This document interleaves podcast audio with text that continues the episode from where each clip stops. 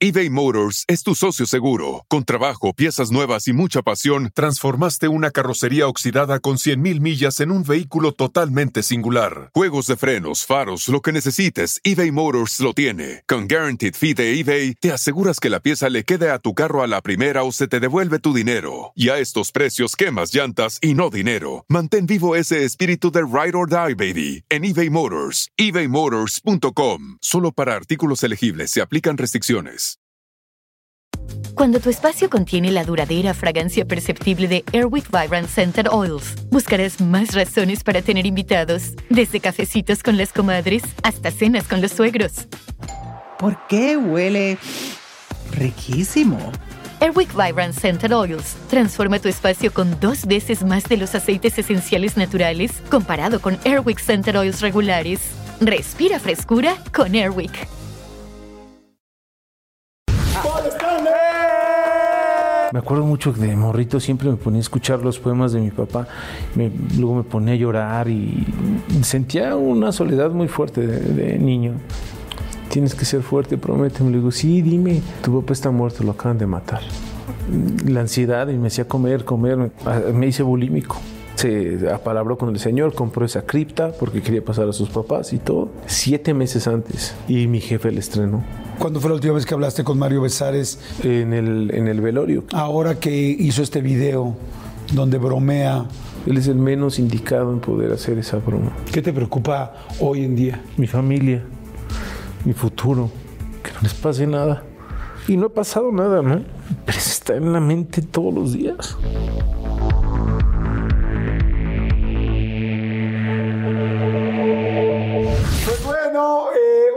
Entrevista que tenía muchas ganas porque lo adoro.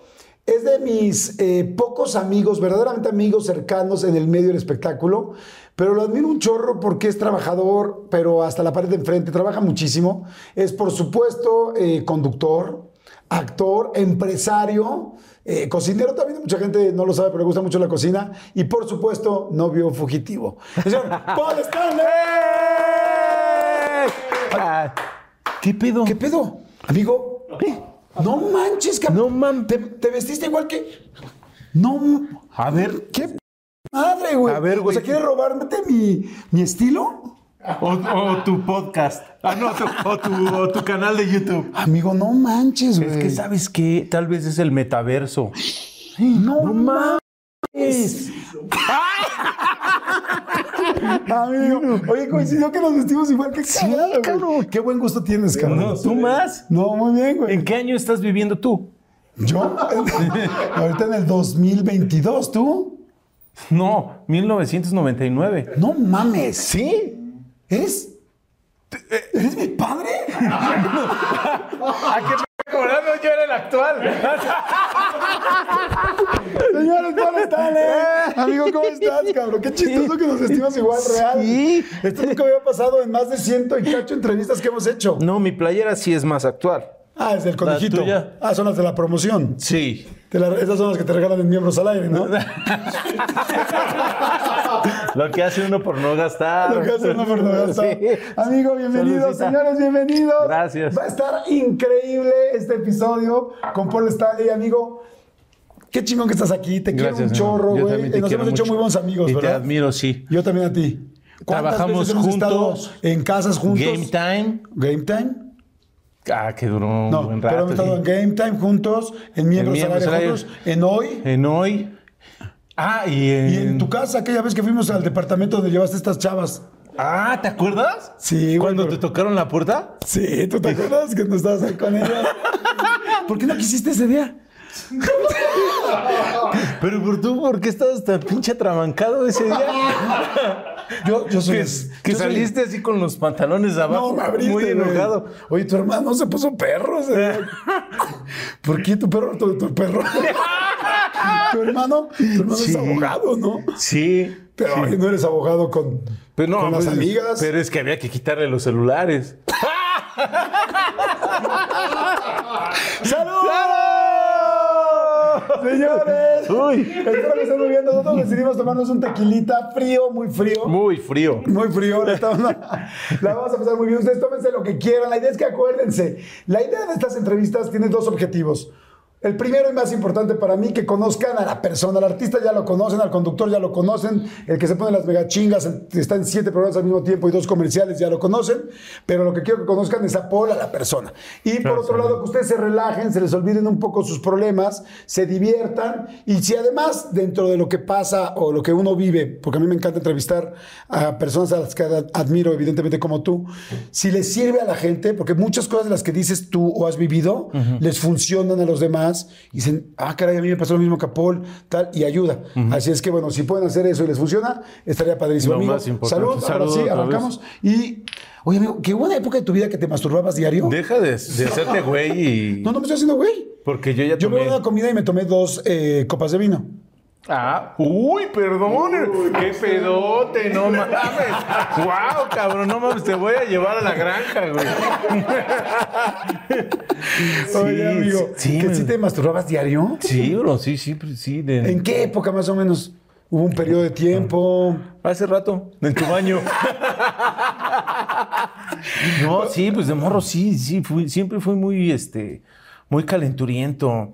Eh, ahorita ya menos, la verdad, porque el trabajo, el estrés como que va bajando esa euforia. ¿No te lastimaste en ese momento la mano o inclusive tu órgano? Pero fíjate que sí, mi sexualidad la descubrí muy chavito.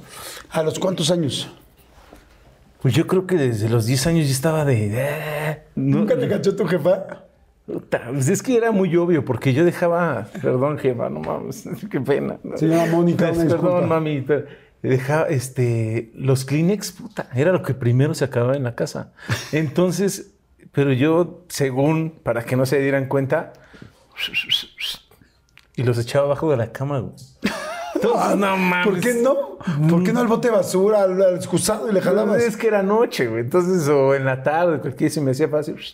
Y abajo de la cama. Entonces, puta, sacaban una de Kleenex, güey. No, no, no. Ya todos así. Sí, ya. ya Niño- parecían papel. Los Kleenex se convirtieron en papel ilustración, Sí, ¿no? Niño tieso así.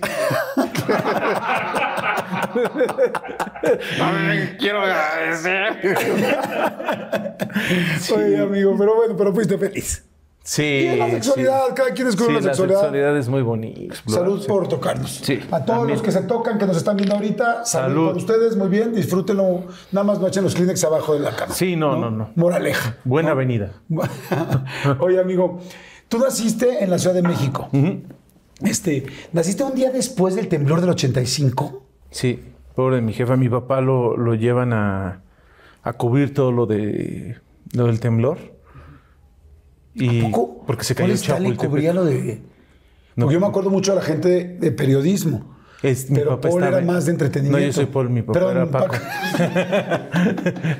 ¿Ves cómo si las dos copas no ayudan? No, no, no, no ayudan. Hay dos copas y un traguito. Se cayó Chapultepec, se cayó Televisa Chapultepec. Televisa Chapultepec, entonces mi jefe lo mandaron a, y estaba en eco y le mandaron, lo mandaron a hacer, a llevar todo lo, lo que estaba pasando. O sea, tu papá no hacía todavía entretenimiento, sino estaba en eco en el noticiero. Así es. Wow. Entonces tu papá no pudo estar cuando naciste. Eh, sí fue, pero tuvo que irse, o sea, no estuvo al 100, ahí estuvo en toda la familia de mi mamá. Y bueno, sí fue momentos duros porque volvió a temblar y entonces tuvieron Así que sacar a, a mi mamá de, Del de hospital. maternidad y a mí también, ¿no? un desmadre, no sé, pobre de mi jefa, la neta. Todo eso te lo contó evidentemente tu Mi mamá. mamá, sí. Y bueno, o sea, ya después nos fuimos a vivir a la Nápoles. Ajá. Vivimos eh, tres años con, con mi papá, a una cuadra de la Plaza de Toros.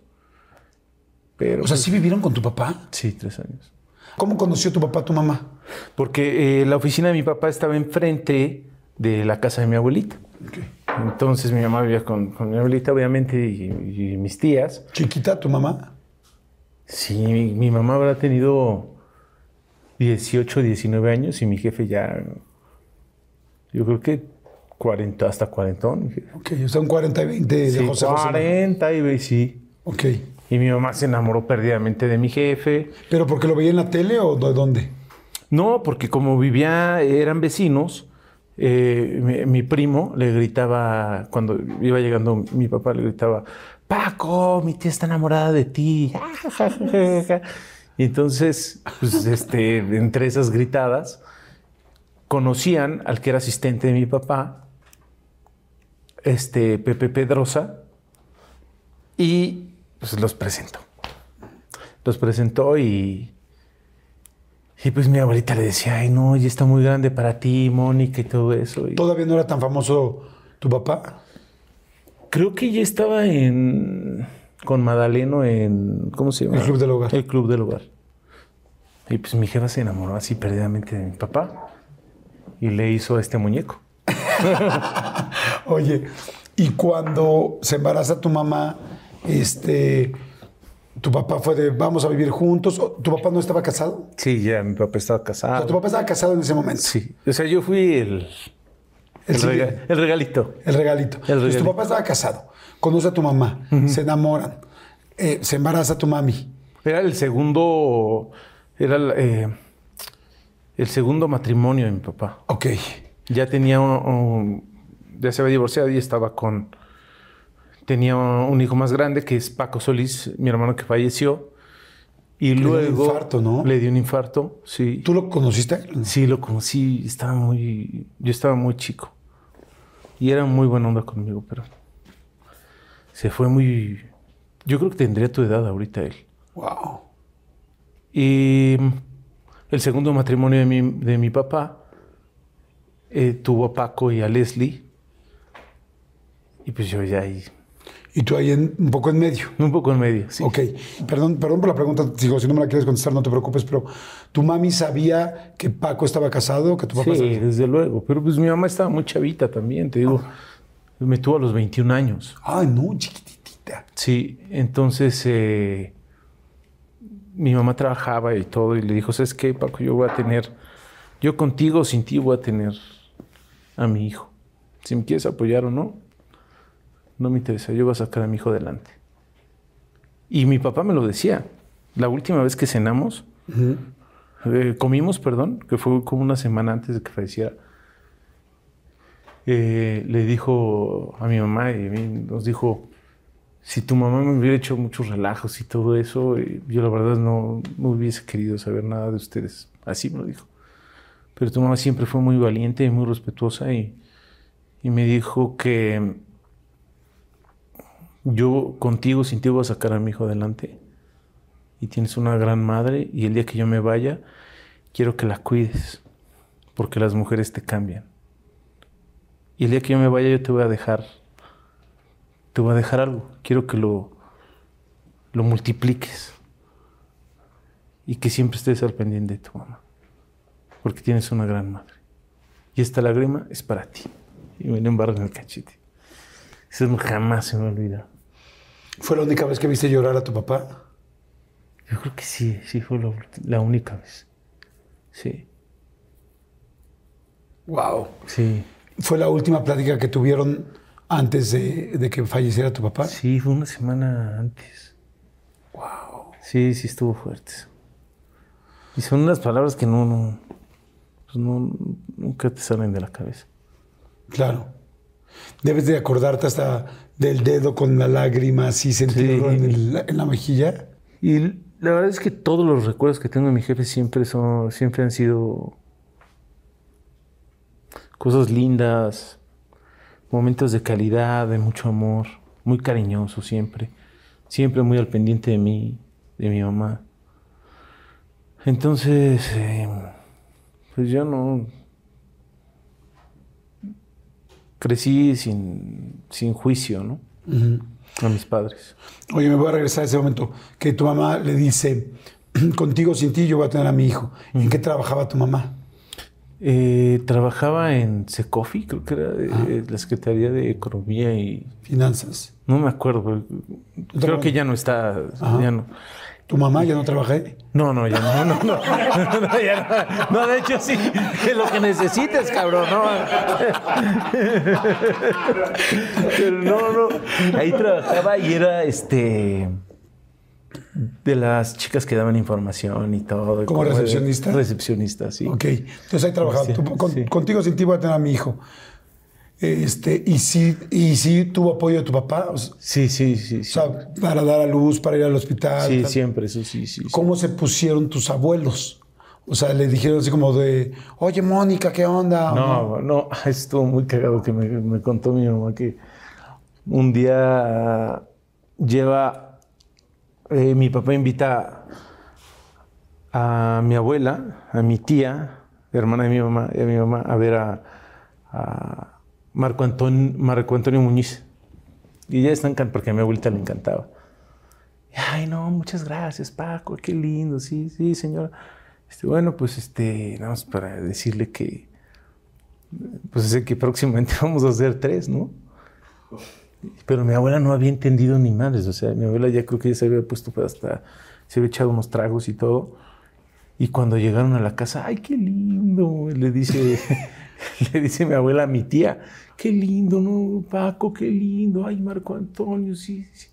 Y le dice, mamá, pero sí sabes lo que te dijo Paco, ¿no? No, no, ¿de qué? ¿De qué? No, sí, que Mónica está embarazada. No, pues mi abuela se puso como loca.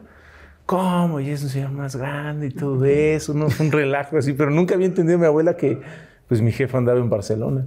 Sí, que no más, más que a Marco, a Marco Antonio Muñoz habían visto al pirulín, ¿no? Sí, sí. ¿Viste al pirulí? Sí. Pero antes, ¿no? Pero antes, sí. Oye, y entonces, bueno, total, ya naces, creces y te... ¿Te crees el pirulí? O sea, bueno, ya naces y entonces, ¿y cómo era la relación con tu papá? ¿Lo veías, no lo veías de chavito? Pues eso, mira, eso, eso es, yo creo que de los momentos sí más, eh, que yo considero más tristes en mi vida y en mi crecimiento, porque no tenía, no, veía mucho a mi papá. A veces lo veía una vez al mes, a veces no lo veía. Puta, cuando lo veía era una emoción impresionante, se me movía todo así de puta. Ver a mi papá y... Sí llegaba. Porque ves que lamentablemente hay muchos papás que prometen ir con los niños y no llegan. Y eso, híjole, a mí se me hace tremendo, pero pasa mucho. Sí, no, sí, sí, siempre llegaba. Cuando, eh, cuando nos íbamos a ver era seguro que nos veíamos. Ah, qué bueno. Pero era, pero era muy poco, Ok. muy poco. ¿Tu mamá te explicó qué pasaba? O sea, tu mamá te dijo, a ver, en algún momento de tu vida, no sé, más grande, a ver, Paul, te platico, tu papi vive en otra casa. O sea, porque esas cosas también como mamá soltera es difícil explicar. Pues mira, eh, vivimos tres años ahí en la Nápoles. Ah, sí, ahí vivieron juntos. Sí, O sea, y- y- pero no me acuerdo ahí ya. Ok. Luego tuvieron problemas por lo mismo, yo creo que porque pues mi papá estaba, eh, tenía otra familia y estaba acá y, y después de eso pues mi mamá hizo su vida con, con mi padrastro que, Señor Mauro. eh, Mauro sí, que él fue, es mi papá, ¿cómo se dice uno? El que- Adoptivo. ah, No. no. el que te cree, el- ¿cómo es? El que te crió. El que te cría. Sí, él me, él me cría, él me cría totalmente. Y bueno, se, se separa mi jefe. Eh, eh, mi papá, pues, regresa, yo creo que con su familia, donde estaba. Y desde ahí, pues sí, todo cambió totalmente. Yo me acuerdo que me llevaron muy chico, me fui a, a Sicilia con mis tíos ¿A Italia? a Italia. Eh, ahí fue cuando mi papá me registra, porque ah, no sé qué pleito habrán tenido ahí mis jefes. Seguramente yo creo que, pues, eh, que mi papá tenía otra familia y todo eso. ese relajo. Y mi mamá me registra primero y me, mi, mi primer nombre es Francesco Durruti Castillo. No manches. Sígueme para más consejos. ¿Francesco? Sí, pero nunca me dijeron Francesco ni nada. Por el. Sí, o sea, no Paul. O No. sea, desde un principio te pusieron Paul, pero ya luego mamá No, dijo. sí, siempre me dijeron Paul, pero no me había registrado mi jefe. Mi mamá me puso primero. Seguramente se pelearon o algo así. O sea, nunca he investigado eso. Y luego a los tres años o algo así, mi papá me registra como eh, ya Paul Stanley Durruti. Y ahí yo creo que ahí hubo un conflicto con mis papás y me voy a Sicilia con mis tíos y, me quedé ahí un buen rato. Hasta que y hablaba con mi papá y todo, hasta que ya regresen al niño, ¿no? Y ya me regresé. Wow, pero sabes que hay algo bien interesante y bien lindo en esto. Que a pesar de la situación, que digo, no quiero decir que sea normal, pero sí es común. Hay mucha gente que tiene una doble familia, no, una doble vida, y lo saben, a veces ambas, pero por lo menos en el caso como tu mami, pues sabe cuál es la situación original. Este, no siempre el papá está tan pendiente. O sea, que se vaya, que esté yo llamándole a Italia, que diga ya regrésenlo, que lo registre. O sea, en realidad, tu papá te quería mucho. Lo que pasa es que digo, ahora, fíjate, te voy a decir una cosa bien cabrona, que quizás no sé si hayas pensado o no, pero me duele mucho escucharte sabiendo que pues, evidentemente lastimaba que tu papá no estaba tanto, pero pues si alguien puede entender hoy a tu papá eres tú, porque tú trabajas en lo mismo. Sí, Y está cabrón como trabajamos tú y yo. es cierto. Si tú no tienes hoy un hijo, pero si tuvieras un hijo, quizá tampoco lo pudieras ver tanto como quisieras por la cantidad de trabajo que tienes. Es cierto, sí. Pero sí, por ejemplo, el- no haría, intentaría no hacer lo mismo, no tener hijos con otra persona, con, con lo mismo, porque pues sí es algo que sufres mucho, sobre Claro. todo eh, porque mis hermanos, bueno, yo creo que ya, de hecho ya sabían de mí. Pero cuando fallece mi papá es cuando yo los conozco. O sea, cuando estaban chavitos, en teoría, tus hermanos no sabían de tu existencia, tus medios hermanos. Yo creo que mi hermano, mi hermano sí. Este, y yo le decía a mi papá, oye, quiero conocer a mis hermanos. Sí, hijito, sí, sí, sí. Pero pues, se ve que era un pedo muy grande, ¿no? ¿Quién se quiere echar ese tiro? Que tenía que pasar, ¿no? Sí, Pero pasó lamentablemente, eh, pues en el sepelio de mi jefe. Ahorita, ahorita me gustaría que me platicaras también eso, pero te quería preguntar en la primera parte de, ok, los medios hermanos. Tenías entonces cuatro medios hermanos, ¿no? Bueno, después con, con Mau, con, con tu hermano, medio hermano, hijo de Mauro y de tu mamá. Ah, sí, sí, son, son, Son cuatro, ¿no? Sí, Paco, el mayor que falleció, y Paco Leslie por parte de mi mamá. Paco Leslie y, Y Mauro. y Mauro, que es quien yo conozco. Sí. El que estuvo ese día en la fiesta. Sí. Oye, y entonces, este, bueno, va pasando el tiempo. ¿Dónde se veían tú y tu papá? ¿En tu casa? ¿En algún lugar en específico? íbamos mucho a un restaurante que estaba enfrente del World Trade Center que se llamaba La Posada. Ahí fue la última vez donde nos vimos. Iba a su oficina siempre y pedíamos este Burger Boy. Este, pedía- porque él anunciaba las Burger Boy las, y pedía hamburguesas. Pronto doble, dino triple. Sí, sí, sí, sí. De- ¿Tú te acuerdas de las Burger Boy? Sí, yo también lo anunciaba. Ajá. No, hombre, ¿cómo crees? Yo también comía las hamburguesas y me encantaban. Eran las hamburguesas mexicanas, como la cadena mexicana que Sí, existía sí, de sí. hamburguesas. Y entonces se veían en la oficina, se veían ahí en Sí. este... En la el lugar- oficina, en enfrente del el- World Trade en la Center, posada. En la posada. ¿Y de qué platicaban? Cuando llegas y te ves a tu papá que no lo has visto en dos meses, ¿de qué platicas? Pues puta, de la escuela, porque las monjas me traían en chinga, yo en un desmadre. Entonces, luego le marcaban a mi papá y mi papá me hablaba bien encabronado. Este, "Ah", porque, pero nunca, bueno, yo no me acuerdo que no, nunca me pegó, pero con los- la cagotiza que me metía era así para ponerme a berrear así. ¿Qué te decía? ¿Por qué las madres? Ah, sí, eh, che desmadre, ¿qué estás haciendo? No, ¿por qué me tienen que estar llamando para quejarse? ¡Gallinazo! Sí, gallinadas, pacatelitas, pacatelitas, quisquiris, quis, quis, quis. Pero lo más cagado es que me, me- me metí un pinche cague así durísimo y al final, bueno, ya, hijito, sale, te amo, te mando besos, Eh, te amo, bye. Y decías, ¿qué pedo con el cague de mi jefe? Me hizo mierda y después ya, sí, hijito, te amo, besos. Sí, hijito, sí, hijito. Guau. Sí. Bueno, entonces va pasando el tiempo, tú no conoces a tus hermanos, este, dices, bueno, en algún momento nos vamos a, a conocer. Siempre fue así la relación, o sea, siempre fue distante de uno, cada uno dos meses, pero yo te expliqué que además de la situación complicada que había de las dos familias, pues además él trabajaba como loco, porque sabemos que ese trabajo es complicadísimo. cabrón, sí, sí, sí. Era de regalos, era de mandar... Sí, él, mi jefe era de. puta, de- eran- me- cada que nos veíamos, me acuerdo que me daba mil o dos mil pesos.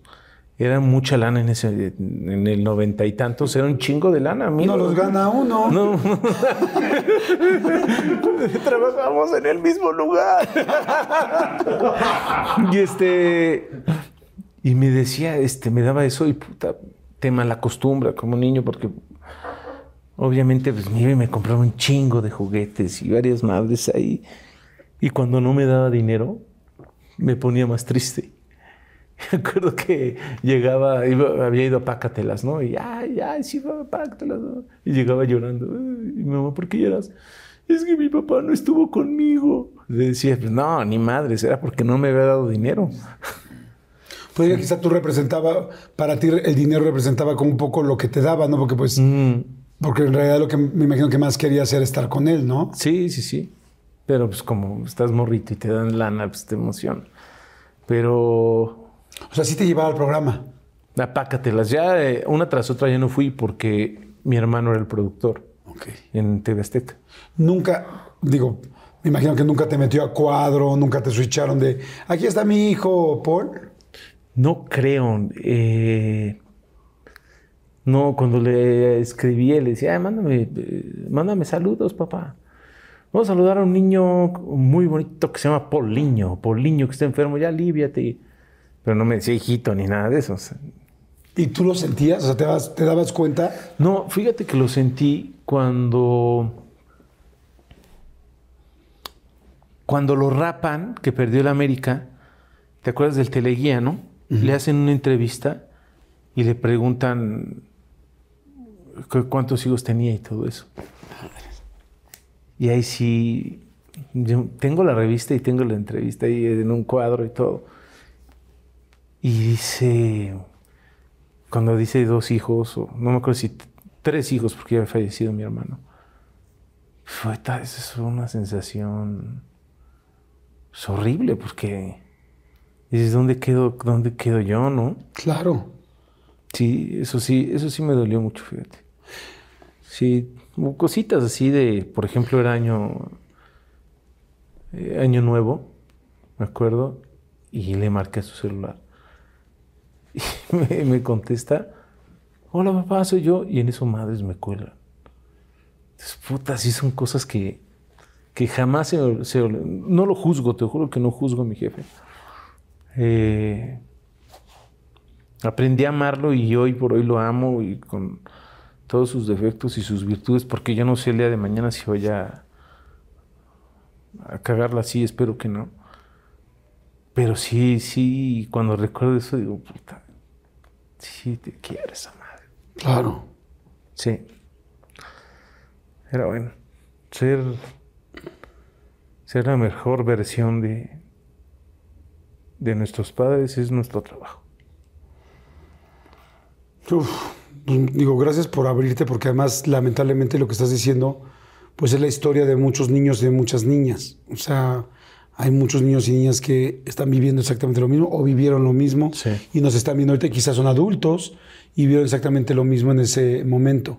Oye, y ese tipo de cosas o de situaciones que aún así tenían su papá presente, no tanto, pero sí presente, porque hay quien se va y no regresa. Eh, ¿Cómo te afectaban a ti emocionalmente en cuanto a tu forma de ser, en cuanto a seguir, seguridad, autoestima? Pues sobre todo en la escuela, ¿no? Que decían, ah, es el hijo de, no, algo así. ¿Todo el mundo sabía que eras, el, que eras el hijo de Paco Stanley? Pues sí, pero muchos dudaban también porque, pues mi papá nada más, eh, a veces iba, a veces, casi siempre fui ahí al cierre de, de clases. Pero es que era, era, era difícil, era difícil porque Sí, trabajaba mucho. ¿Los días del padre iba o no? ¿O cómo eran los días del padre en la escuela? No, pues no, no, ahí no. No, no, no iba. ¿Y qué hacía tu mamá? ¿Te mandaba o no te mandaba? No, sí, sí iba, sí. Yo estaba en la escuela. ¿Y qué decías tú el día del padre? Estás en la chingada. O sea, es algo fuerte para cualquier Pues ahí, este, de lo que me acuerdo, pues le mandaba ahí los dibujos que hacíamos o los regalos. Pero no, no, pues no estaba ahí mi jefe, pero sabes que también mi mamá me ayudó a entenderlo mucho y, y siempre estuvo ahí conmigo. Porque yo creo que también entendió el, el peso que era ser madre y padre al mismo tiempo. Digo, pues siempre estuvo mi padrastro conmigo, pero pues yo sabía la realidad, quién era mi papá, ¿no? Claro. ¿Y tú cómo eras en la escuela? O sea, eras un niño, pues digo, hoy te conocemos, eres un- una persona pues muy extrovertida, divertida, echada para adelante, segura. ¿Cómo eras tú? Pues como que de, de primaria, a- de, de primaria era como muy introvertido, con juguetes y vivía en mi mundo. Y mi mamá trabajaba, entonces yo estaba muy solo en casa siempre. Eh, También mi padre trabajaba, todavía no tenía mi hermano. Me acuerdo mucho que de morrito siempre me ponía a escuchar los poemas de mi papá. Luego me ponía a llorar y sentía una soledad muy fuerte de, de niño. La secundaria, gracias a Dios, descubrí a las mujeres, que me encanta, que me encantó todo eso.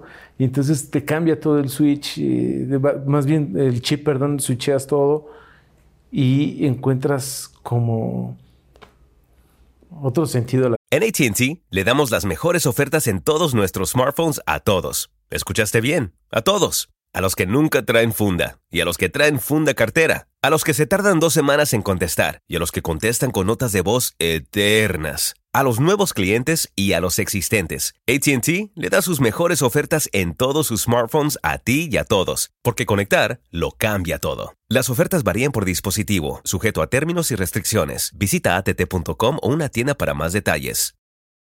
Oigan, y, ay, me acaba de dar muchísima hambre, pero bueno, no, saben, de repente me entran así esos, esos hambrismos tremendos. Perdón si pudieron escuchar inclusive mi estómago, porque bueno, estos micrófonos lo captan literal todo. Pero es que estaba pensando en el McCrispy de McDonald's. O sea, ¿ustedes ya lo probaron? No, no, no, no, no. Es que, bueno, si ya lo probaron, seguro me entienden. Es un sándwich de pollo crujiente, jugoso y al mismo tiempo picante. ¡Ah! Viene con unos pepinillos deliciosos y te lo sirven con una salsita picante que está así en todo el pan. Uf. Y si lo pides con un Sprite, bien, no sé por qué, pero se siente que pica todavía más. En serio, qué hambre me dio. Me- Mejor le paro porque si no, no voy a poder seguir con la entrevista de hoy. Ustedes que pueden, disfruten de su McCrispy en McDonald's o pídanlo por el app desde sus teléfonos. Seguimos. vida, ¿no? Como que te distraes, ¿no? Como que Sí. físicamente como eras de niño. De niño, de la primaria fui, era muy, muy gordo, tanto que, bueno, ya menos. Pero ahí sí era un niño con sobrepeso muy cañón.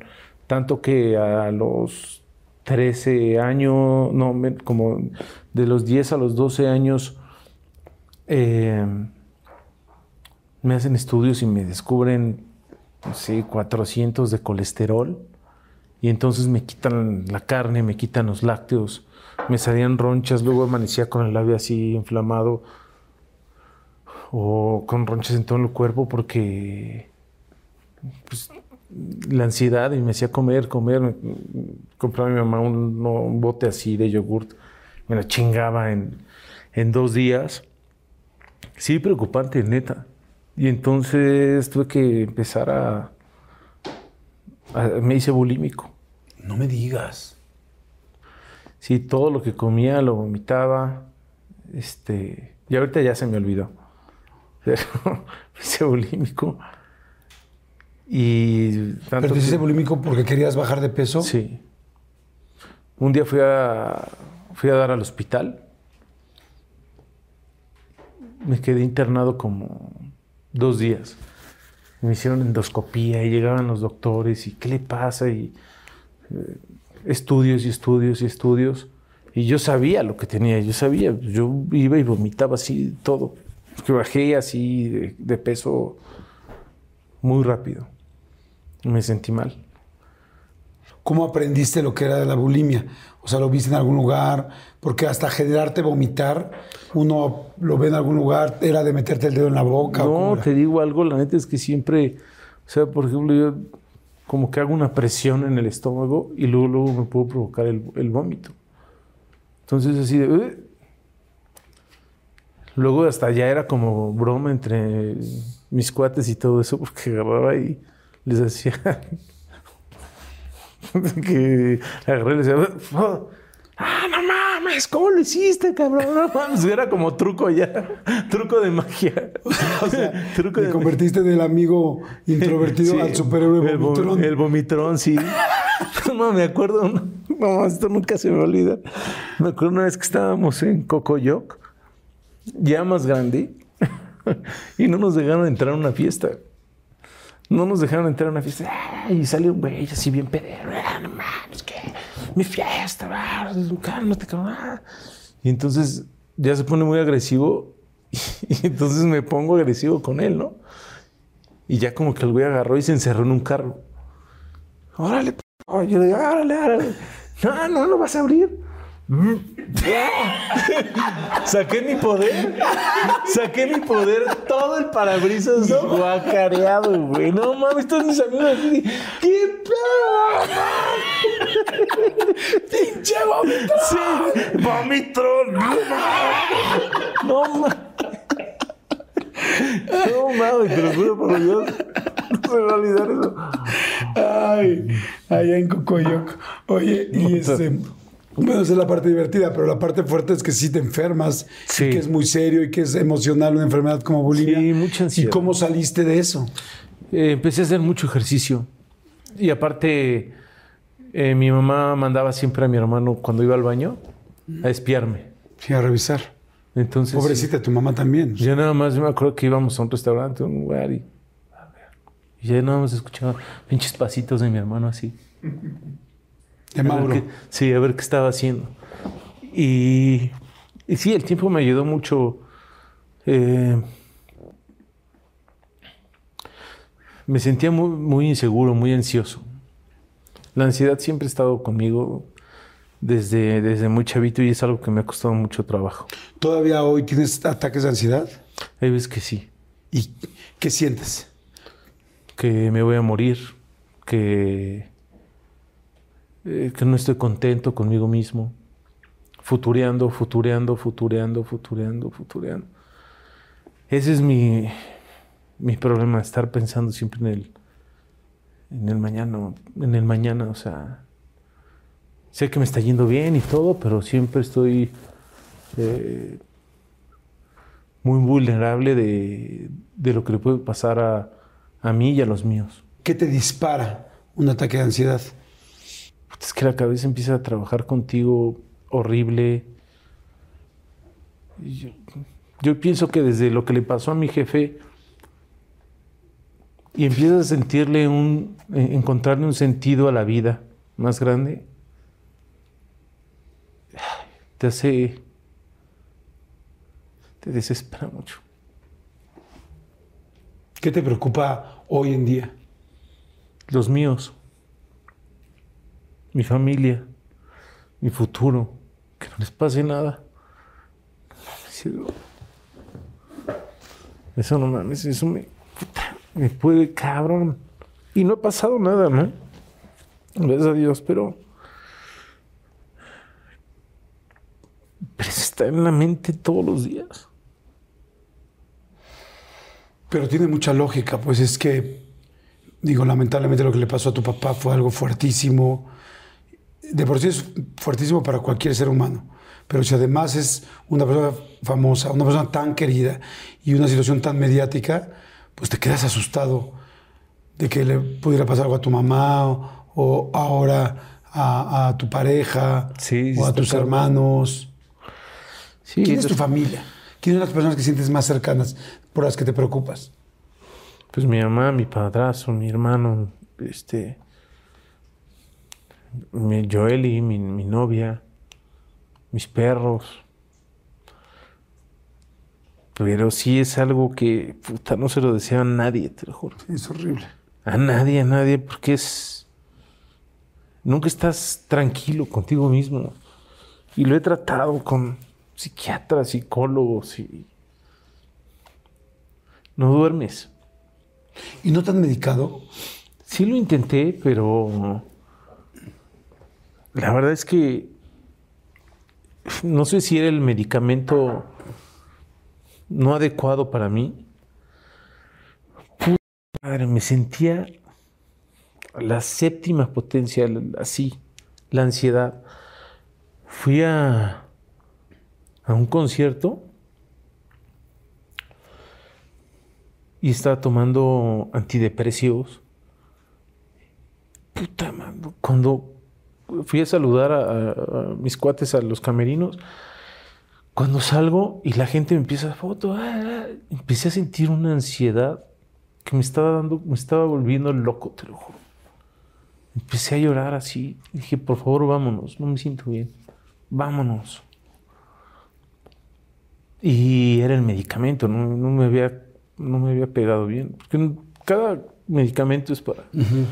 No es para todos. Pues. Sí. Y decidí, le hablé al psiquiatra y le dije, ¿sabes qué? Yo no voy a tomar esto. ¿Qué Y- haces hoy cuando te da de repente un ataque de ansiedad? Este, ¿Cómo lo resuelves? Por ejemplo, te ha dado un ataque de ansiedad estando en Hoy o en Miembros al Aire o en algún programa que digas, no mames, o sea, tengo que salir al aire, estoy enfrente de la cámara y me estoy sintiendo que me estoy muriendo, ¿te ha pasado? ¿Y qué haces? Pues son pocas las veces. La verdad es que inte- hoy intento llevar más calma a mi vida. Termino de grabar, me voy a la casa. Ahorita estoy, me entró por jugar golf. Porque ahí, este, pues como que se te olvida todo. Primero estaba con las motos. Entonces intento como apartarme de todo lo que es trabajo, todo lo que me cause una emoción fuerte me alejo y trato de pasarla bien con, con Joeli, con- como veo a mis papás, nos vamos a comer, a caminar a los perros, eso como que me, me da mucha paz, me, me tranquiliza. Me voy a regresar. ¿Cómo saliste de la bulimia? Eh, con eso, con el ejercicio, empecé a hacer ejercicio, bajé mucho de peso eh, ya adolescente, con ejercicio y este y con el amor de las noviecitas que tenía. en ¿Eras ligador? Sí. Porque, porque eres un hombre, la verdad digo yo que te conozco y que te quiero tanto, eres un hombre encantador. O sea, eres un güey encantador real, tu forma de ser, de, es auténtico, neto, divertido, lindo, caballeroso. ¿Así fuiste siempre? Siempre fue así. Sí, sí, sí. Y eso me ayudó mucho a, a ir eh, conociendo pues este el amor de muchas mujeres, gracias a Dios. no lo quería decir de esa forma, pero sí, de muchas mujeres. Este. Y yo creo que fue lo mejor que me pasó para salir y para darme más seguridad. Como que las mujeres te fueron ayudando. Sí, sí, sí, sí, porque me ¿Te daba... acuerdas de tu primer amor? Es que, bueno, me acuerdo uno del kinder que yo me moría y de mor- desde morrito empecé de ligador. Pero me acuerdo todavía mucho más. eh, bueno, la primera vez que tuve mis re- relaciones sexuales me llevaron a una casa de citas. ¿Quién te llevó? Unos amigos. Y fue muy chistoso porque yo veía. Este. Llega una, una chava de lentes así, tipo secretaria. Y yo así como, puta, estaba cagado, pero cagado, te lo juro. ¿Pero de quién fue la idea de ir? ¿De tus amigos? ¿Tú? Pues, me- siempre me junté con juntos? brothers más grandes. Entonces para ellos era muy cagado ver cómo yo estaba de calenturiento y, y, este, y llega la chava y todo ese pedo. Y, una pinche pena, pero llega y, y me sienta y le digo, hola señorita, hola señorita, ¿cómo está? Buenas tardes. Señorita, perdóneme, pero es que este le tengo que confesar que es mi primera vez, entonces eh, probablemente, sí yo te lo juro muy este, educado, Correcto. pues muy correcto, probablemente este no vaya a tener una erección, pero díganle a mis amigos que sí pasó algo, por favor, porque no quiero quedar como pendejo así. No, no, bebé, no te preocupes. Sí se te va a parar. No te- Ah, sí. Entonces, ya me empieza casi a cachondear y todo. ah. Y de repente el muñeco, ¡poink! Sí. De ahora me acuerdo y digo, digo qué cagado, pero qué, qué fuerte para desde de morrito. Pero ya, eh, por ejemplo, en la prepa pasó y ya pasó con mucho amor. Con, con la novia. Sí. ¿Y sabías bien cómo y todo? Porque también Pues la me primera vez es difícil, o sea, no es lo mismo con una profesional que ya tú solo manejando la Pues me situación. sentía medio pendejo, la verdad que me sentía medio pendejo, pero, pero era alguien que, que, puta, que, que amaba en ese momento, ¿no? En la prepa, y sentía que era diario de una pasión y todo ese pedo. Ya sabes, yo muy enamorado, ¿eh? ¿Dónde fue? En un closet. Entonces, Pues ya salte, ¿no? feo no eres. En un closet, cabrón. No mames, en un closet, este. en un closet. En un closet de un departamento que tú conoces. Desde la condesa. Sí, pues estaba casi en obra negra esa madre y en el closet. Pero era- ¿por qué el closet si está bien grande ese departamento? Es un penthouse, No, cabrón. pero en el Ahí closet- vives ahora, ¿no? Sí, ahí vivo. Y ya sabe Joel y que ahí le pusiste. No, no le he dicho. Pero es que en el closet era el único lugar donde había alfombra. Ok. Pero fue muy chido eso, sí. Y ahí ya todos salivando. No, y de ahí ya para el grande, ya ahí sí ya se, no, ya, no, ya se me hizo vicio. Saludos, amigos. Saludos, saludos. Señores, vamos a hacer rápido un refil. Si les está gustando, por favor, denle like, compártanlo. No saben, si quieren escuchar más y conocer más de los artistas, de más entrevistas, suscríbanse. Nos ayuda mucho cuando lo suscriben y cuando lo comparten. Y por favor, comenten.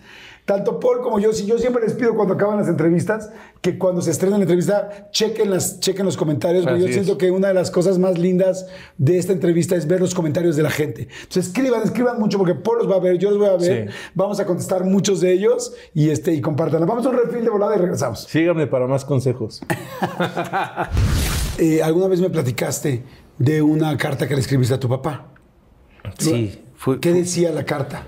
Esta- eh, yo estaba en, eh, por pasar a, secundaria y pues estaba creciendo, dándome cuenta de, de la vida, de las cosas y me empezaba a doler mucho la ausencia de mi jefe.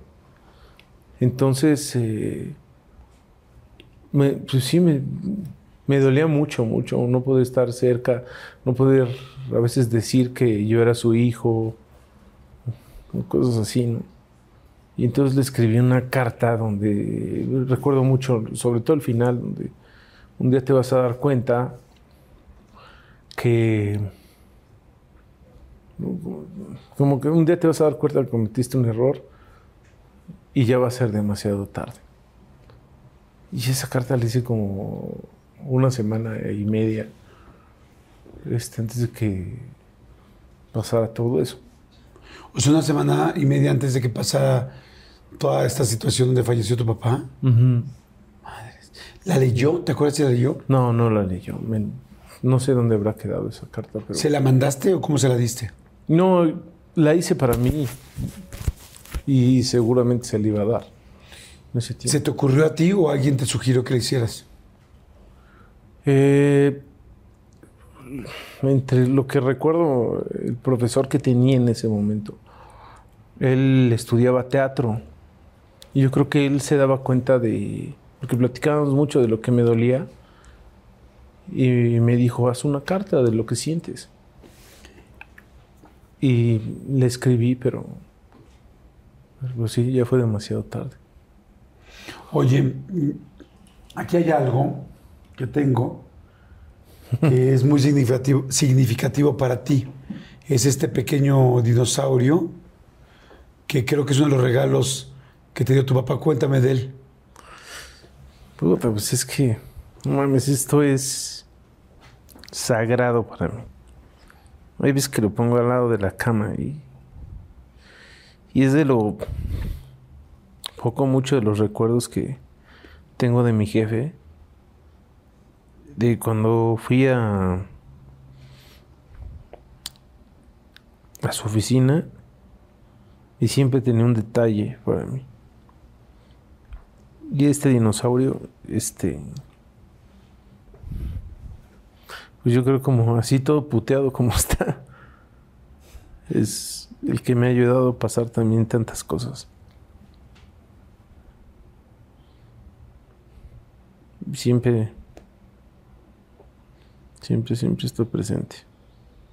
¿Cómo te lo dio? Mm, Realmente no me acuerdo, pero es que estaba muy chavito ahí. Y me, Siempre tenía un detalle mi jefe conmigo, siempre, siempre, siempre. Siempre.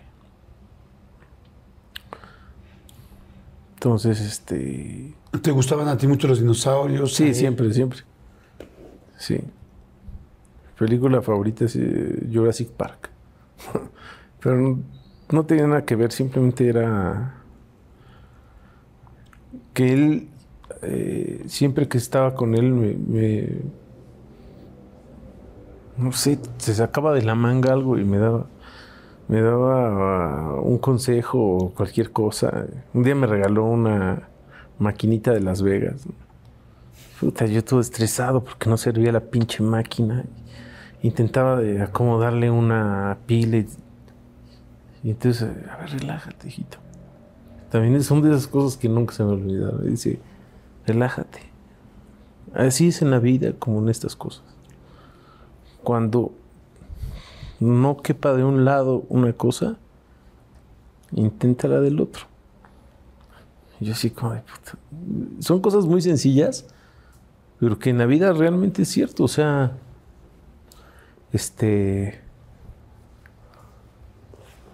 Son cosas bien ciertas, eh, sencillas para un niño, pero que las aplicas en la vida diaria y, y de adulto te sirven mucho más. ¿Y en algún momento este dinosaurio te ha ayudado más adelante en la vida a salir de algún momento difícil? Porque ahorita dijiste, me ha acompañado en los momentos más complicados. ¿En qué momento?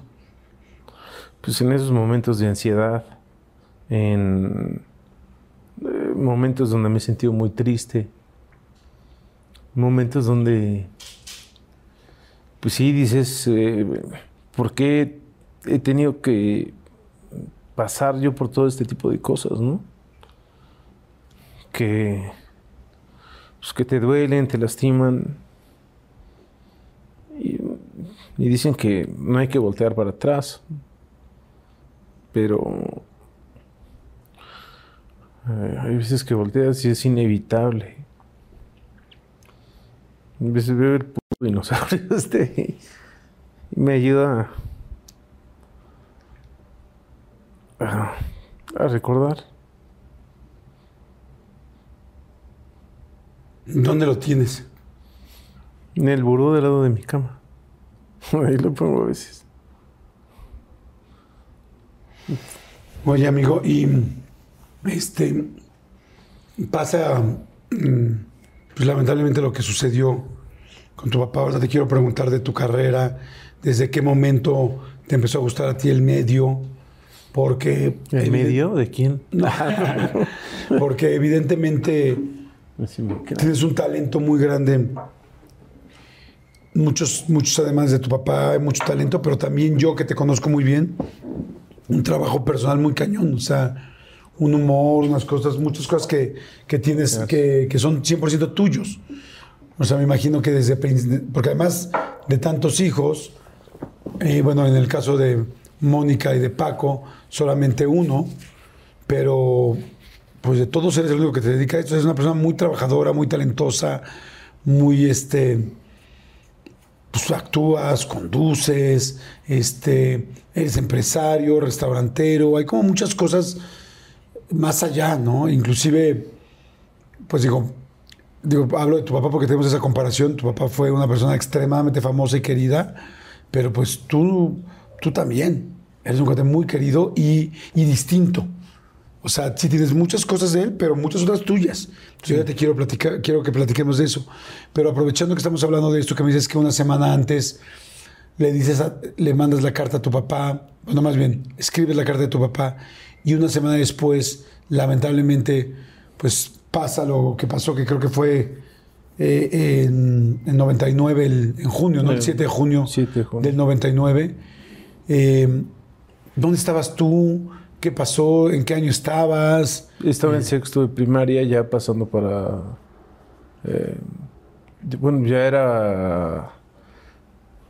Estábamos haciendo una exposición de. ¿En qué escuela De ibas? fin de año, Santiago Galas. Ese ya no era de monjas. Era de, no, esa era de monjas. ¿De monjas también? Y luego me- mi mamá me pasó a la Manuela Cataño. Ah, Yo ya estaba. de todos los días. Ya- sí, ya está en la Manuela. y que era de monjas también. Entonces, este. ¿Coqueteaste con alguna monja? No, fíjate que no, con, pero sí con las alumnas de las monjas. No, pues ahí era eh, el fin, fin de año, trabajo de fin de año y yo estaba eh, haciendo una exposición de, creo que del cine, de los hermanos Lumière, no sé, porque es lo que me, siempre me ha gustado. Y, llamaron al profesor y la, la- la madre le dijo que, que había pasado algo con mi papá, que... Entonces me llama o me dice, oye, Paul, es que tengo que decirte algo. Y, La "Ven". madre. No, el maestro ya. Ah. Y me está llevando rumbo a la iglesia de, de de- de- del colegio. Sí, doctor, dígame. No, pues es que parece que a uno de tus familiares quisieron hacerles algo. eh, lo quisieron secuestrar. No sabemos cómo está. Y ¿Quién? ¿Mi mamá? No, tu mamá no. ¿Mi papá? ¿Mi padrastro? No, no, no. ¿Mi hermano? No. ¿Mi papá? Sí, tu papá. Entonces me llevan a la iglesia y yo ahí veía y decía, puta madre, ¿qué hago aquí? No, sé- no sé qué hacer, no tengo información. Entonces me salgo de la iglesia, voy corriendo a, a- a la dirección y entonces veo y tenían una tele arriba y entonces escucho a Lalo Salazar con el que tengo una, una amistad muy chida hoy. De hecho le digo que es el asesino de la información. Porque ahí vi todo lo que le pasaba a mi papá. Y este y llamo a la oficina de mi jefe, me contesta eh, Norma, la secretaria. Se escucha un desmadre ahí. Y me dice, permítame, señor. No, ni siquiera escuchó. Pues, señor, señor Stanley, oye, permítame, es que ahorita no puedo contestar, espérame tantito. Y después de un rato, me espero como 10 minutos, me contesta y dice, disculpe, no puedo tener la línea ocupada. Y le digo, Norma, Norma, soy yo, Paul. Dime qué, qué pasó, cómo está mi papá. Y se suelta a llorar ahí la secretaria y me dice, Paul, tienes que ser fuerte, te lo voy a decir. Dime qué pasó, Norma, qué pasó. ¿Tú ya te Pero- imaginabas lo que, estaba, No, lo que te iba a no, decir? no, no, porque me habían dicho que tal vez los eh, lo querían secuestrar, pero no sabían si era eh, si era Jorge Gil, si era Mario, no sé qué. Y yo, puta, la neta, perdón, yo en ese momento decía, por favor, que sean ellos, pero que no sea mi papá. Y me dijo, este, tienes que ser fuerte, prométeme. Le digo, sí, dime. Tu papá está muerto, lo acaban de matar.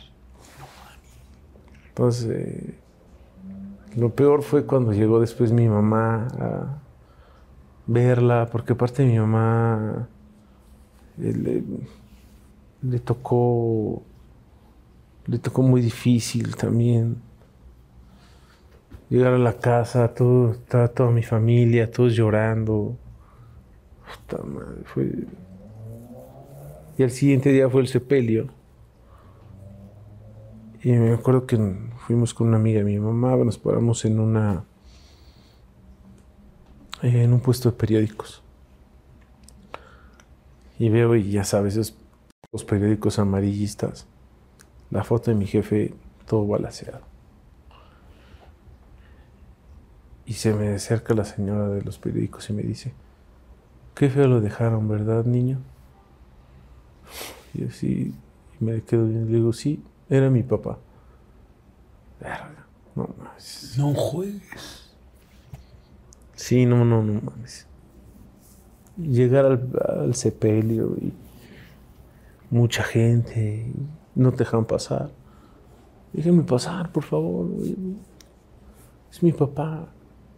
Dejen entrar a Paquito, me acuerdo. Dejen entrar a Paquito. Y ahí como que El sepelio donde fue no recuerdo. en el... Félix Cuevas en No, el, sep- el sepelio, no, el velorio fue en Félix Cuevas, Galloso. en Galloso, y el sepelio fue en, en el Panteón Español. Ok. Entonces llegas a Galloso. Déjenme pasar, déjenme pasar. Lo más cagado también, por ejemplo, eso nunca lo he dicho, que la cripta que estrenó mi papá, este, eh, cerca está, están mis abuelos. Y la compró mi papá eh, y cerca están mis abuelos maternos y paternos. Y entonces mi mamá, como siete meses antes, le dice, oye Paco, ¿quieres pasar a tus papás? Este, hay una cripta que están vendiendo cerca del cuartel ahí donde están, ahora sí que nuestros, nuestros papás, ¿no? Y, y mi papá se apalabró con el Señor, compró esa cripta porque quería pasar a sus papás y todo. Siete meses antes. Y mi jefe le estrenó. ¡Qué fuerte! ¿Cómo nunca sabe lo que va a pasar? Sí, no, no, no, no, no. mames. Y mi jefe le estrenó. Entonces llegas al, llegas al a Galloso, dejen pasar a Paco, dejen pasar a Paco. No, allá, allá al, Panteón Español. Ah, pero cuando llegas al velorio, o sea, me regreso al, a, a Galloso, porque me imagino, tú, no- tú conocías a tus hermanos físicamente, ¿no? No, no los. eh, ah, una vez sí había visto a mi hermano eh, que iba por unos boletos del Super Bowl a la oficina de mi papá. Puta, la- las, las secretarias se pusieron súper nerviosas, así de. "Eh, eh, Oye, ¿puedo ver a mi papá? No, tu papá no está. Le digo, ah, ya sé por qué me dices. Porque aquí al lado está mi hermano, ¿verdad? Pues sí, Paul. Estaba me pasé y está la oficina de mi papá y al lado había un restaurantito. Y me quedé como, todavía como cinco minutos viendo a mi hermano ahí. Debe de haber dicho, este niño es de la calle o algo así. Pero me quedé viendo así y ahí conocí a mi hermano. Y ya la, la segunda vez que ya... pues, Fue en el velorio. Fue en el velorio. Y en el velorio, ¿viste a tus hermanos al lado? ¿Cómo, cómo fue? Sí, los vi a mis carnalitos, ahí los vi, chido, y pues no los saludé. ¿No te acercaste? No, no. ¿Tú estabas con tu mamá? Sí, con mis tías. ¿Y con, tu mucha papá, y con tu papá, con Mauro? No, mi padrastro no, no, No fue. no. No Ok. estaban mis tías y mi mamá y ya. Le di distancia ya. ¿Decidiste ver por última vez a tu papá o no? No, No, estás muy no, me cagaba de miedo. ¿Cuántos años tenías? Eh, Dices quinto, sexto de 14. primaria. 14, 13, 14 años. Sí me acuerdo que la hermana de mi mamá, mi tía me dijo, ve, ve, a despedirte de tu papá. Yo decía, no, no quiero acercarme, no me cagaba de miedo. Sí, fue muy fuerte. ¿no? Claro. eBay Motors es tu socio seguro. Con trabajo, piezas nuevas y mucha pasión, transformaste una carrocería oxidada con 100.000 millas en un vehículo totalmente singular. Juegos de frenos, faros, lo que necesites, eBay Motors lo tiene. Con Guaranteed Fee de eBay, te aseguras que la pieza le quede a tu carro a la primera o se te devuelve tu dinero. Y a estos precios, quemas llantas y no dinero. Mantén vivo ese espíritu de Ride or Die, baby, en eBay Motors. ebaymotors.com. Solo para artículos elegibles se aplican restricciones. Algunos les gusta hacer limpieza profunda cada sábado por la mañana. Yo prefiero hacer un poquito cada día y mantener las cosas frescas con Lysol.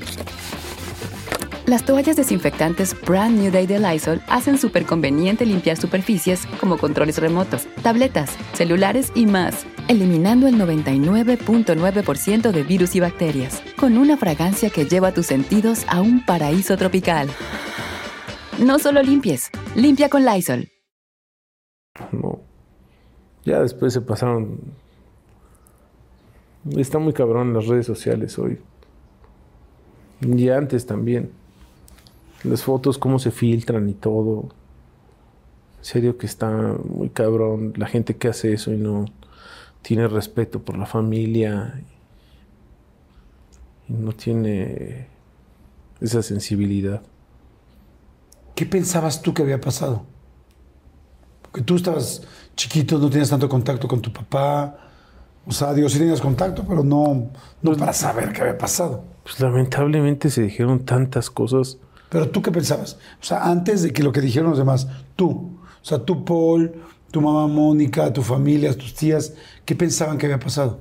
Eh, pues eso, que lo querían secuestrar o asaltar, porque semanas antes lo habían asaltado. ¿Lo habían asaltado? Sí. Ya después me enteré que llegaron una vez y le dijeron, eh, le robaron un Rolex. Eh, pues sí, unas, unas semanas antes le robaron un Rolex. Entonces, eh, pues pensé eso, como siempre mi papá andaba muy con, con alhajas, relojes y todo. Mm, dijiste eso. sí, porque lo querían secuestrar o algo así. ¿Cómo dormiste esa noche? Esa noche que después de que pasó lo de eh, el velorio, ¿pudiste dormir? ¿No? No recuerdo mucho. Ya ahí ya no me caía el 20, ya no entendía muchas cosas. Se hizo un desmadre. Había judiciales afuera de mi casa, afuera de la escuela. eh, un desmadre, un caos, te lo juro, un caos. ¿Cómo te veían en la escuela? Porque sabían que eras el hijo de Pa- de Paco Stanley. Llegaste, pasó. Esta fue la noticia más. Yo, la verdad, yo en lo personal, creo que no recuerdo otra noticia más fuerte. Me acuerdo que nosotros estamos grabando un sketch de otro rollo, ¿te acuerdas? Estamos grabando un sketch de otro rollo, Manolo se debe acordar. Y, este, y de repente paramos la grabación. Y fue, ¿qué pasa? Y dijeron, acaban de matar a Paco Stanley. Y todo el mundo, ¿cómo? Porque pocas personas eran tan queridas como tu papá. O sea, más bien creo que no había nadie tan querido como tu papá en ese momento del país. Sí. ¿Cómo te sentías tú en la escuela? ¿Qué, qué te decía Sí, con la gente?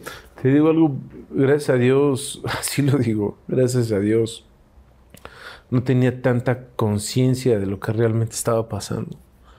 Entonces, eh, pues lo evadía y hacía, trataba de vivir eh, un poco mi vida de niño adolescente. Yo creo que eso fue lo que me ayudó también a, a que no me diera tan fuerte el golpe hoy que estoy grande que tengo conciencia de lo que del valor que tiene la vida, del valor que tienen los seres que, que amo, no porque no lo tuviera antes, pero no lo entiendes, ¿no? Era demasiado. Hoy es más difícil este, entender muchas cosas. ¿Viste en algún momento, careaste a tus hermanos? O sea, después de, del velorio, tal, ya los vi de lejos, tal, ¿en algún momento estuvieron cerca, ya contragaron cenizas o algo? No, ya, no, ya más adelante, ya después cuando empezó lo... Porque, ojo, mi papá muere intestado después viene todo el desmadre de, de la herencia. Entonces ahí sí ya había mis hermanos y todo. y- Pero con broncas, o sea, ni siquiera en bien. No, sí, primero fue un- muy hostil. Y ya después, eh, pues el tiempo hace su... El tiempo y la sangre hizo su trabajo. Y hoy nos llevamos muy bien. Oye, y este, en el momento en que, bueno, empieza todo esto, las investigaciones, todo el rollo, pasa lo de Mario Besares, que, que si se mete al baño, que si no sale con él, que si mucha gente piensa que, que si él ya sabía, que si puso a tu papá o no lo puso, que si tu papá evidentemente estaba metido en el crimen organizado o, con, o contactos con el crimen organizado. Hoy a la distancia, eh, yo, yo platiqué con Mario en este mismo espacio y Mario ¿En Besares... esta silla? No. Ah, esa está silla no. Y, este, y me dijo Mario, nos poníamos unas super jarras, todos los días tomábamos, traíamos mucho relajo, sí éramos medio coquetones. Eh, me dijo, digo, la gente puede ver la entrevista porque la verdad también tiene mucha información de toda esta situación. Este, yo le pregunté, em, ¿tú sabes de dónde venía esto? Él me contestó que no. ¿Tú tienes una idea de dónde venía esto? No, yo no. No, yo estaba muy niño. ¿En algún momento lo dudaste? Dijiste, esto no es normal. O sea, cuando fuiste No, creciendo, entiendo, o sea, hoy entiendo que, que no es normal, obviamente iban por él. Pero no entiendo por qué. ¿crees que realmente eh, eh, Mario, Mayito, no sé si lo puso, porque eso es algo muy serio decir, pero que sabía de lo que iba a pasar? No sé, lo que sí sé es que eh, pues ellos entraron a la cárcel y cuando salieron eh, salieron por falta de pruebas, no salieron por, Por inocencia. por inocencia. Es lo único que sé. Ah, yo creí que habían salido por inocencia. No, salieron por falta de pruebas. Entonces, pues yo no soy juez ni nada. La investigación yo no la tengo. No sé por qué fue. Entonces, sería hablar de más, no, no tengo idea. Eh, ¿Cómo se portó Mayito contigo? Yo creo que eso es lo peor, ¿eh? o sea, no, no de maíz, yo creo que es lo peor, que pase el tiempo y entonces uno, eh, esa incertidumbre eh, te afecta. Aunque aprendes a perdonar y todo eso, te afecta porque siempre estás con esa pregunta constante. ¿Lo sigues pensando? Por- hay veces que sí, hay veces que sí, hay veces que me duele mucho. Hay veces que se me olvida, pero hay veces que lo recuerdo y me da mucha impotencia, ¿no? Porque pues, me quitaron a mi, a mi papá. Claro. Oye, eh, ¿tuviste, cuándo fue la última vez que hablaste con Mario Besares eh, en persona? En el, en el velorio que... ¿Qué te dijo? No, este, me abrazó y me dijo como si estuviera tu padre y, que me dio un teléfono y lo que dije, ya después dijo otras cosas, ¿no? Pero me dio un teléfono que no era de él y todo, porque yo como niño pendejo y marcándole y todo, porque puta, o sea, eh, pues de niño buscas anclarte en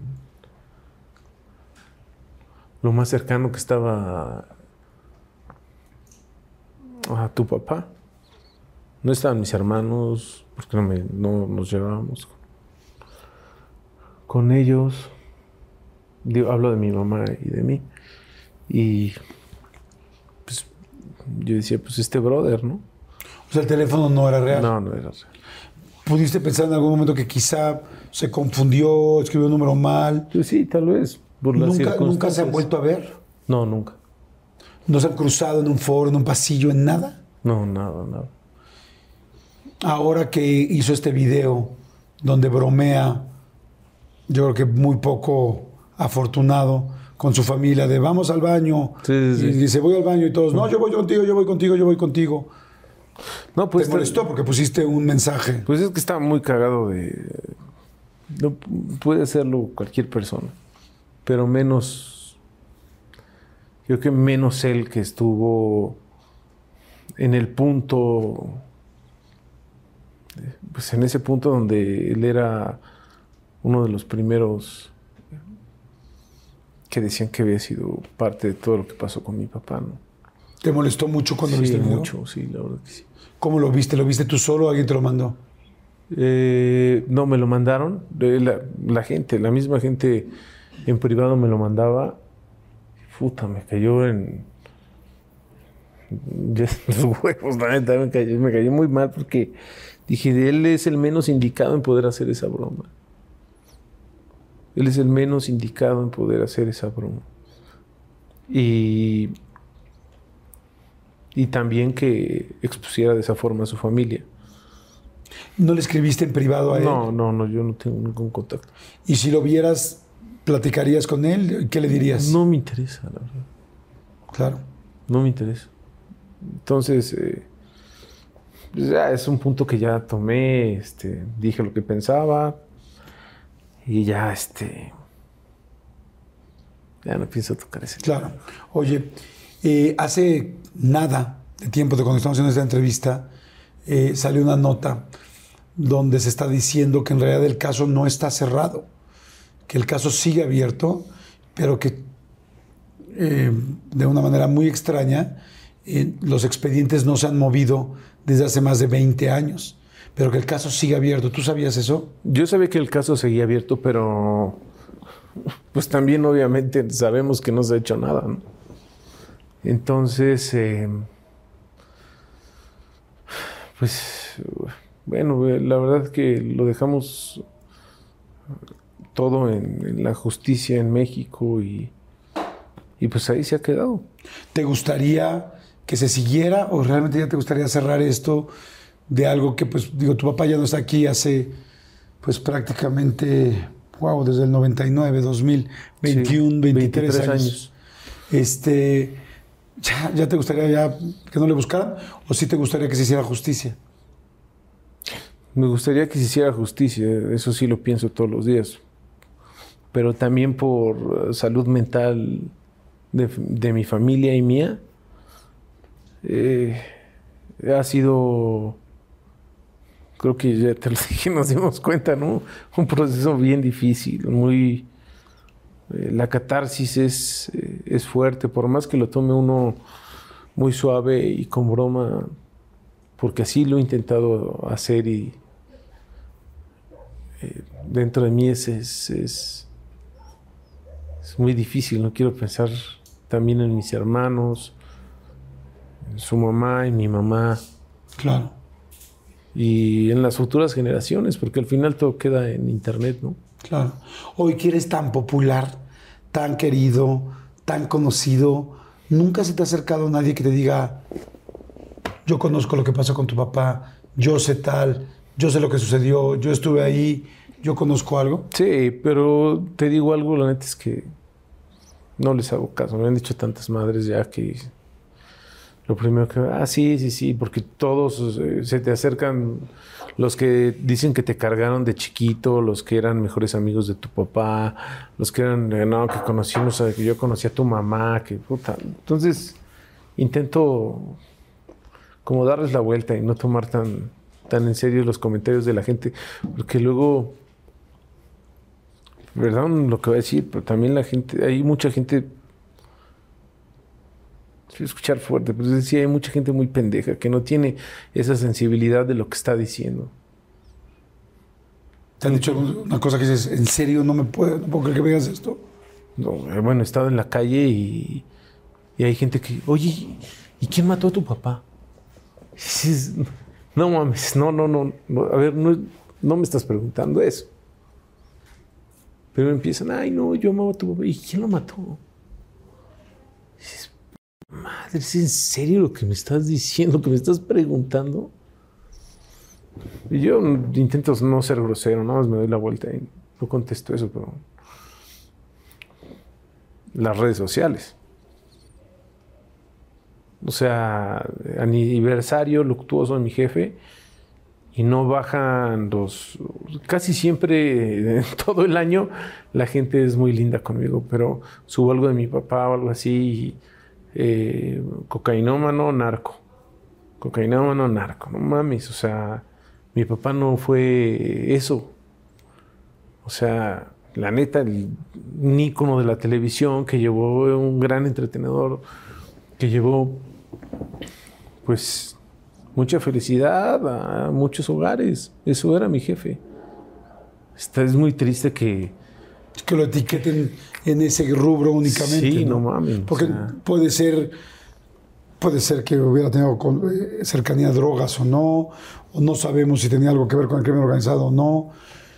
Yo me imagino, la verdad, por lo que pues, conozco de ti, de él, porque también lo conocí y todo, yo creo que, yo creo, no sé, ¿no? Claro que aquí puede tener su hipótesis. Pues quizá conocía muchísima gente y entre ellos conocía gente de todo tipo, políticos, artistas, gente tal. Quizá gente del crimen organizado que también lo admiraba porque además la gente del crimen organizado normalmente admira mucho también a los artistas y, y- y quizá algo pasó, pero bueno, evidentemente eso, pues eso no lo podemos saber ni la lo verdad sabemos. es que yo, pues, tengo esa duda en mi vida. Porque... Pero además tú lo ves como tu papá, o sea, no... No, no, o sea, no. como que eso a es ver. como, güey, eso es O sea, punto de- Paco Stanley o Francisco Jorge Stanley y Albaitero no fueron los últimos, eh, si lo quieres ver, las últimas dos horas de su vida. O sea, hay un antes muy grande, Claro. muy Eso es grande. muy interesante lo que estás diciendo. Totalmente. O sea, si esto tuviera algo que ver con lo que estamos diciendo, no es conclusivo. Es Claro. lo que pasó al final, pero no es lo que fue una persona. Totalmente. Te quiero, te quiero preguntar nada más, bueno, pasando un poco este, este tema, ¿qué tan importante fue tu papá, Mauro, tu papá adoptivo, el papá, este, pues, tu padrastro, o papá putativo, que se oye raro, pero Sí, así, sí. sí, ¿cómo, ¿cómo fue, cómo reaccionó contigo en todo este momento? Pues siempre apoyándome, la verdad. Es, es alguien que amo y, y respeto mucho. El dicen, así le digo.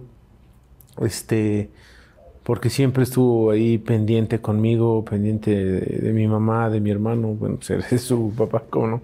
Y, y siempre apoyándome y, y dándome la mano a pesar de todo el desmadre que se hizo. Entonces siempre agradecido con él. Vamos a ir ahorita a un refil de volada, pero nada más quiero preguntarte antes. Eh, ¿Tú siempre quisiste dedicarte a lo que te dedicas? Toda la vida. De, porque además esto no sé si ayudaba o empeoraba. De por sí traer el apellido de alguien puede ser muy complicado, yo lo sé. Porque pues es como tienes que ser. Cuando uno entra a un salón de clases y es tu hermano era muy, quién sabe que tu hermana era tal, sí, Sí, claro, pero yo soy yo. Sí, ¿no? claro. Este, ¿Desde qué momento tenías ganas tú de dedicarte a esto y cuál fue lo primero que empezaste a hacer? Desde niño yo le, yo le decía a mi jefe que quería entrar al CEA, que quería estudiar. Y me decía, sí, hijito, este, termina una carrera y yo te apoyo. Y decía, madres, pues yo quiero dedicarme a esto. Entonces yo en, en la primaria y secundaria era el, la típica historia, el que dicen el primer güey ridículo que alzaba la mano y hacía reír a todos. Y era el diablito de las pastorelas que echaba desmadre y la mayoría de la improvisaba. gente de los comediantes o gente que hoy es conductora fue el diablo de la pastora. Sí, siempre el diablo de la pastorela. No puede ser José, No, no, puede no, ser un borrego, no puede ser un pastor, ni Diablo mucho de menos la el, pastorela. el, este, el rey mago. Tienes que ser el pinche diablo. El pinche diablo de la Que pastorela. Hasta la fecha lo sigue representando muy bien. Bendito Dios. Entonces eras el diablo de la pastorela. Era el diablo de la pastorela y este y todos los años yo era ya así este el que escogían. Y, y nunca quité el dedo del renglón. Pasó lo de mi jefe y mi padrastro me metió en la escuela de Patricia Reyes Espíndola porque me veía muy, muy down por todo lo que había pasado. Y me metió a estudiar teatro y televisión, entonces él me apoyó ahí mucho en eso. Y estudié con Patti Reyes Espíndola dos años en MM Studios, me acuerdo. Y luego me pasé a Argos. Ahí tomé cursos también de arte dramático, me acuerdo. Y cuando me di cuenta que, porque intenté muchas veces entrar al CEA, al CEF, era CEFAC antes en TV Azteca, y no me llamaban. Yo me formaba con mi fotito así que me tomaba, porque en ese momento en la universidad, iba entrando en la universidad y me, me había hecho mis rayitos de Backstreet Boy. me tomaba mis, mis fotitos y todo el pedo. Y este, llegaba con mis datos, me formaba y lo hice un chingo de veces. Te vamos a llamar, te vamos a llamar. Pero pues no cumplía los estándares de calidad, de estereotipos de ¿Por telenovela. qué? Pues porque, pues, este. No, ya está más delgado ahí, pero no sé si también era un poco el apellido, ¿no? Te Que no hay- preguntaban, ¿eres hija de Paco Stanley? Sí, pero hay, eh, pero también yo me había- yo sabía que como que no querían meterse mucho con todo el pedo de la familia Stanley. Ay, claro, o sea, por todo lo que venía. Sí. O sea, fíjate qué cañón. O sea, no solamente no te ayudaba el apellido Stanley, sino te metía el pie. Sí, si no, nadie se quería meter en ese pedo. Entonces, eh, bueno, en Azteca fue lo que me pasó. En, en Televisa fu- fui varias veces y te vamos a llamar, te vamos a llamar, y nunca me llamaron. Este, Te formabas afuera. Sí, sí, sí. Me formaba y todo el pedo y nada, y nada. Entonces, fue muy cagado. ¿eh? La, la verdad es que el destino y ser tan... eh, No claudicar y ser tan insistente en lo que uno quiere, a veces, es- no a veces, te lleva a donde tú quieres, mientras no quites el dedo del renglón. Yo lo que hice, eh, dije, empecé a ver mucho, por ejemplo, a. No te veía a ti, que estabas con, con Adal. Yo era un eh, niño. Sí, da huevos. es más, iba hasta pinches castings en Telehit que buscaban conductores. Empezaba también Omar, empezaba Omar. Rafita, todos ellos. Y decía, no mames, yo tengo que estar aquí, cabrón. Veía otro rollo. Y yo, yo tengo que estar ahí, no mames, yo puedo hacer eso. Y me emocionaba muy cabrón. Y dije, claro, te lo juro por Dios, güey, ¿eh? Y Yo supe que eras comunicador y dije, ¿nunca te lo he dicho? No. ¿No? Yo supe que eras comunicador y yo dije, a huevo, no entré al CEA o al, al CEFAC y esas madres como comunicador, puedo entrar. Qué cagado, pendejo. Nunca te lo había dicho. No, o sea, porque yo había estudiado licenciado en comunicaciones. Comunicaciones, sí. Ajá. Entonces yo investigué y dije, como ¿Qué, ¿Una comunicador. entrevista viste o algo? No, ya me acordé, fue cuando también este fuiste al a cuando me hicieron una broma, ¿te acuerdas? Por una por el Quique, por un amigo. Ah, sí. A mí en, En esta cañón, Ajá. que fuimos a tu casa. Exacto. Que ahí nos conocimos más. De ahí nos conocimos más. ¿Y Pero ¿me preguntaste o qué? No, no, no, pero yo ¿Por sabía no que era ofreciste nada? O sea, ni unas no había nada, no seas culero. Era obra negra, casi, casi. Pero, pero me acuerdo que pues, yo, puta, son comunicadores, es comunicador, no mames. Entonces, si no es entrando al CEFAC o al CEA, estudio comunicación.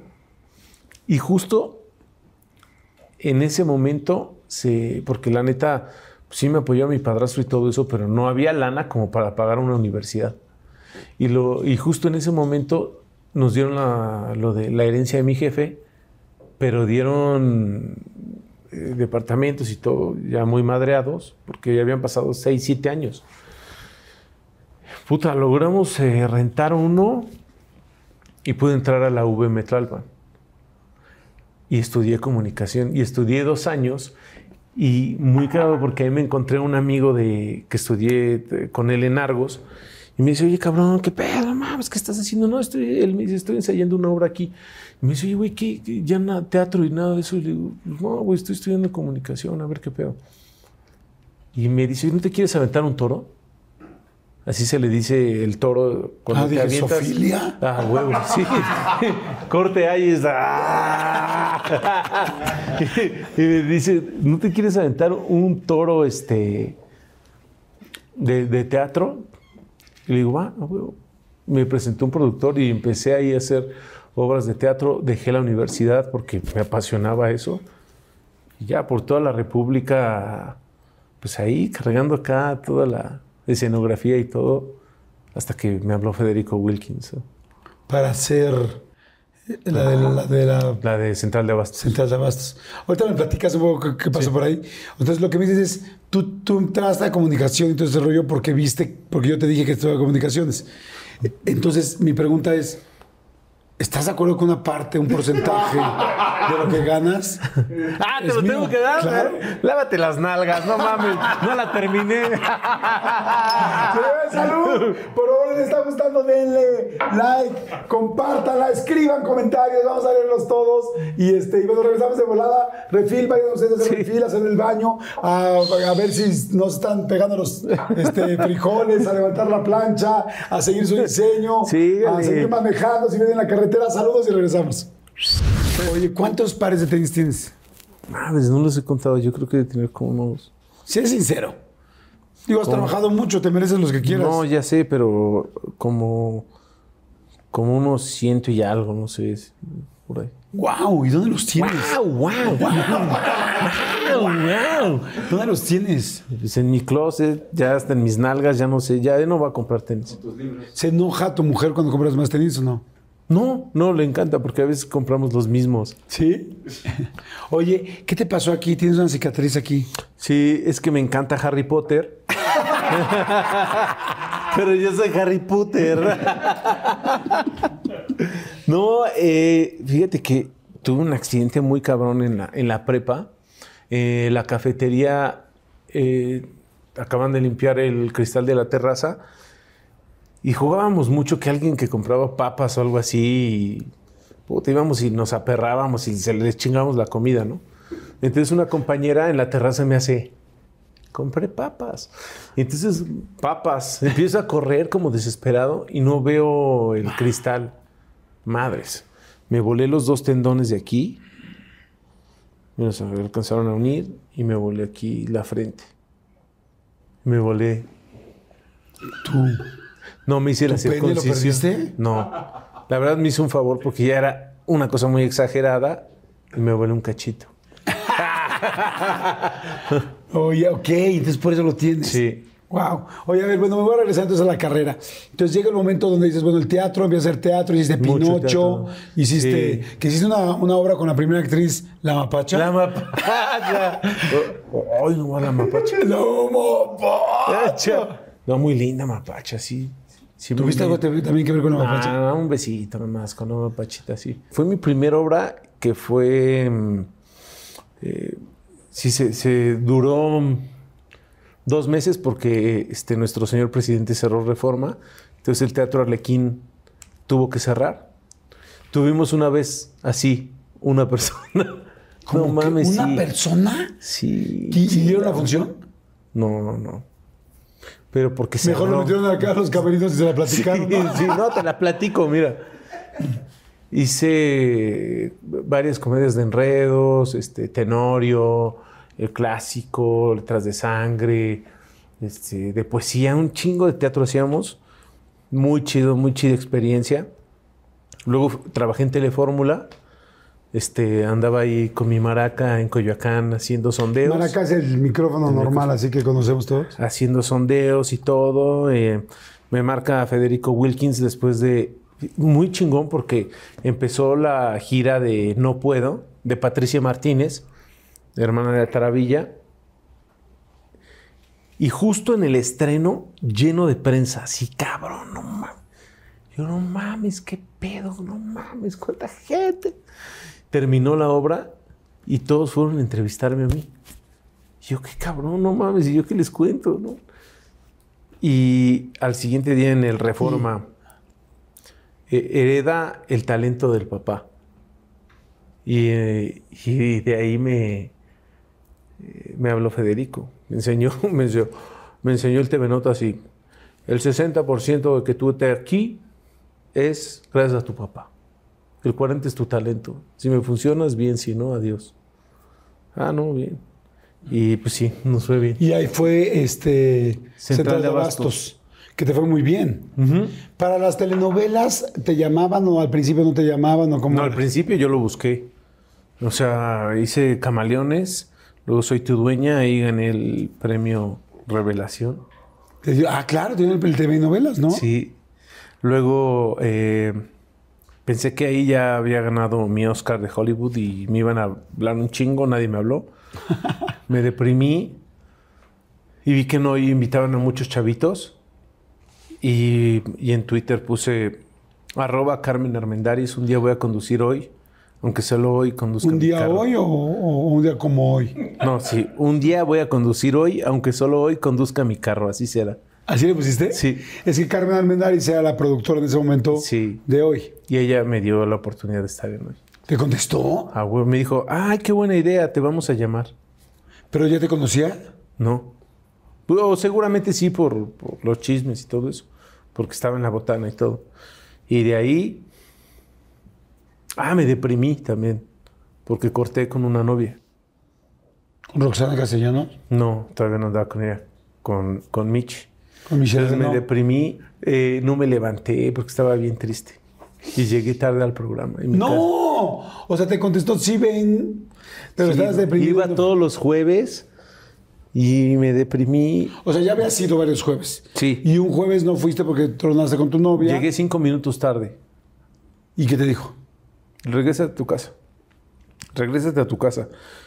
No, no, Carmen, me esperé todo el programa. Me castigaron como un mes, mes y medio y me regresó, pero me regresó con todo ya, ahora sí. Con, así de, vas con sí, todo el ya programa. todos los días. ¿Tú sabes cuántos conductores han querido ser parte del programa hoy? Sí, gente. Muchísimos, o sea, muchi- la mayoría. Y este, ¿cómo te sentiste cuando estabas en hoy? No, por tus propios sí. méritos, por tu trabajo, por tu tweet, por tu talento. Súper emocionado, súper emocionado porque, pero me cagaba de miedo, de nervios, tener que leer menciones y todo. Me sudaban las manos así, cabrón. eBay Motors es tu socio seguro. Con trabajo, piezas nuevas y mucha pasión, transformaste una carrocería oxidada con 100.000 millas en un vehículo totalmente singular. Juegos de frenos, faros, lo que necesites, eBay Motors lo tiene. Con Guaranteed Fee de eBay, te aseguras que la pieza le quede a tu carro a la primera o se te devuelve tu dinero. Y a estos precios, quemas llantas y no dinero. Mantén vivo ese espíritu de Ride or Die, baby, en eBay Motors. ebaymotors.com. Solo para artículos elegibles se aplican restricciones. Algunos les gusta hacer limpieza profunda cada sábado por la mañana. Yo prefiero hacer un poquito cada día y mantener las cosas frescas con Lysol. El limpiador de inodoros Brand New Day de Lysol limpia y desinfecta el inodoro y el cepillo, eliminando el 99.9% de virus y bacterias con una fragancia que lleva tus sentidos a un paraíso tropical. No solo limpies, limpia con Lysol. Cabrón.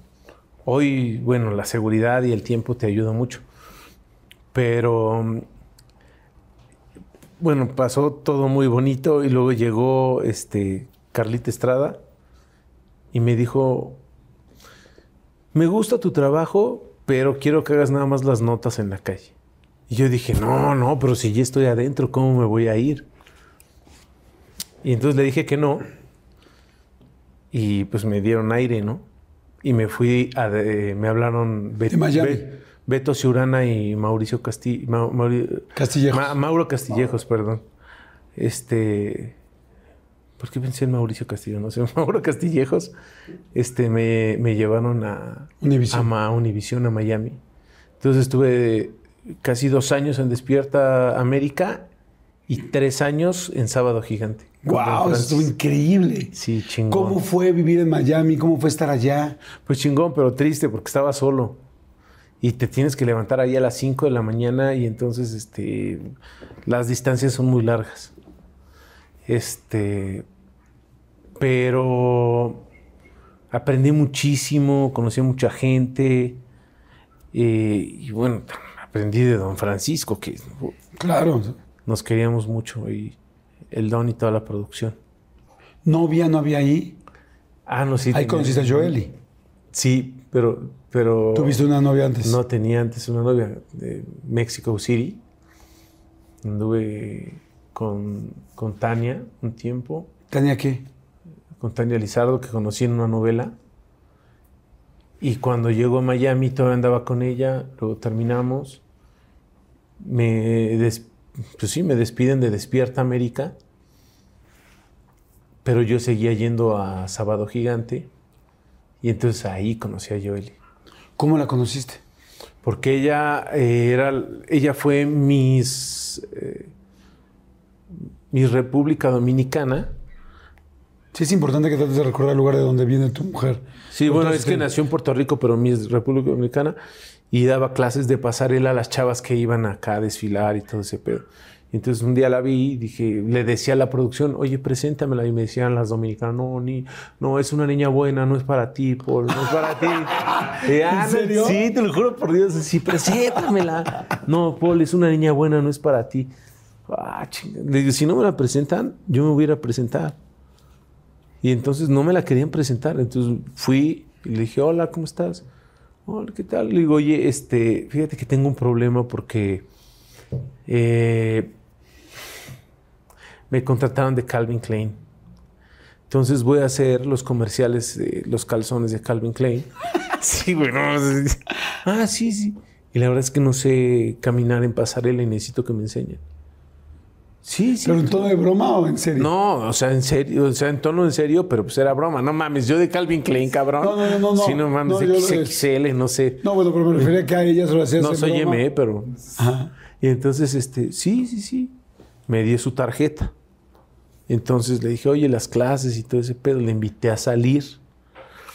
¿Y no se sacó de onda como clases o salida? Pues yo creo que sí. Un día llegó su mamá y, hola, suegrita. Y la mamá, ¿qué le pasa a este atrevido? ¿Cómo que suegrita y no sé qué pedo? Eh, me valió madre. Eh, pero la cosa es que yo no quité el dedo del renglón y, este, y le invité a salir y salimos dos, tres veces y después me dice, ¿sabes qué? Yo no puedo salir contigo. ¿Por qué? Porque ya regresé con mi exnovio. Y entonces, ¿qué crees? Ley del hielo. No la pelé. Nos fuimos a unos premios, este, juventud o eso madre, no- lo nuestro. Nos encontramos en un camión y empecé a chingarla. Le dije, hola, ¿cómo, cómo ven esta parejita? ¿Cómo ven? ¿Cómo la hago con ella? ¡Ey! Y mis compañeras de Sábado Gigante, ay, no, sí, Paul, wow, y todo ese pedo. Y este, y ella me abrió así, ¿no? Y la traté con el látigo de mi desprecio Fuerte. fuerte y tajante. Y ya una vez me, como dos semanas después, me dijo, no, ¿qué crees que sí? Ya no, no regresé con el ex. "Ah, Entonces ya podemos salir de verdad, sí. Salimos. Y el pedo fue cuando la invité ya aquí a la Ciudad de México. No mames, llegó hasta con el perro. llegó para quedarse. No. Ya no se fue. Pero a ver, ¿llegó a tu casa? Llegó a mi casa, sí. Tú le dijiste, oye, que te quedas aquí. Sí, Pues es sí, mi novia. sí, es mi novia. Sí, ya somos novios y todo ese pedo. ¿Sí le llegaste o no? Sí, ya pedo, pero sí le llegué. sí, sí, le dije. le llegaste. sentí cuando sentí maripositas así, ah, estábamos en una peda y le dije, oye, ¿quieres ser mi novia? Sí, no. Ok. Ah. Oye, vente a México de vacaciones. Y de repente, toc, toc, toc, No, sí, toca la puerta. Hasta con sus cajas de huevo y todo el pedo.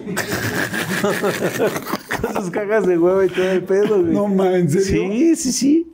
Y ya de ahí ya, pues ya van ¿Pero siete- qué te dijo? ¿Me ¿Qué? vengo a quedar o...? o- No, no, no, de vacaciones.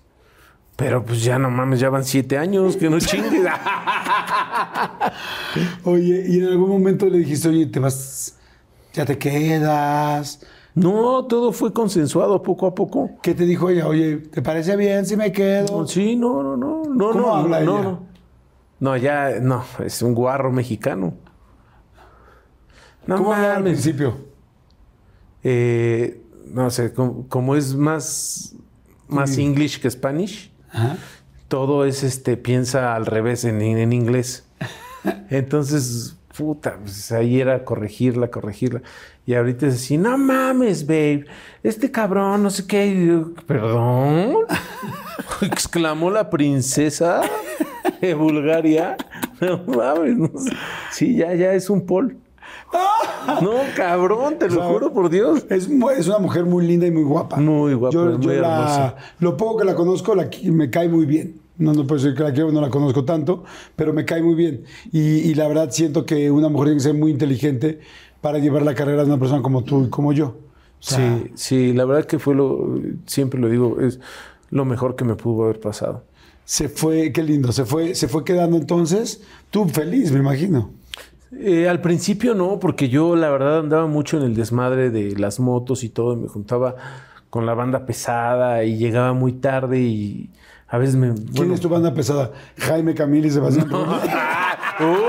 ¡Uy! No, no, sí, banda bien pesada. Y entonces yo quería estar en mi desmadre. Llegaba a las 4 o 5 de la mañana y me marcaba, ¿y a qué hora vas a llegar? A la hora que llegue. Si me salí de casa de mi mamá, es para que no me estén molestando. O sea, Ah, no, cabrón, ¿no salió? no, salí cabroncito. Entonces, pero yo no entendía la que se preocupaba mucho por mí. Pues en la moto y todo. Hasta que sí fue entendiendo, fui entendiendo que pues que también estaba muy cabrón para ella. ¿no? Claro. Y, y digo que sí, digo que fue lo mejor que me pudo haber pasado porque eh, me, me aterricé mucho más. Oye, y ahora que le diste el anillo, este, ¿cómo te decidiste? ¿Ella te decía, ella te insistía o no? No, es que ¿Ella no te decía?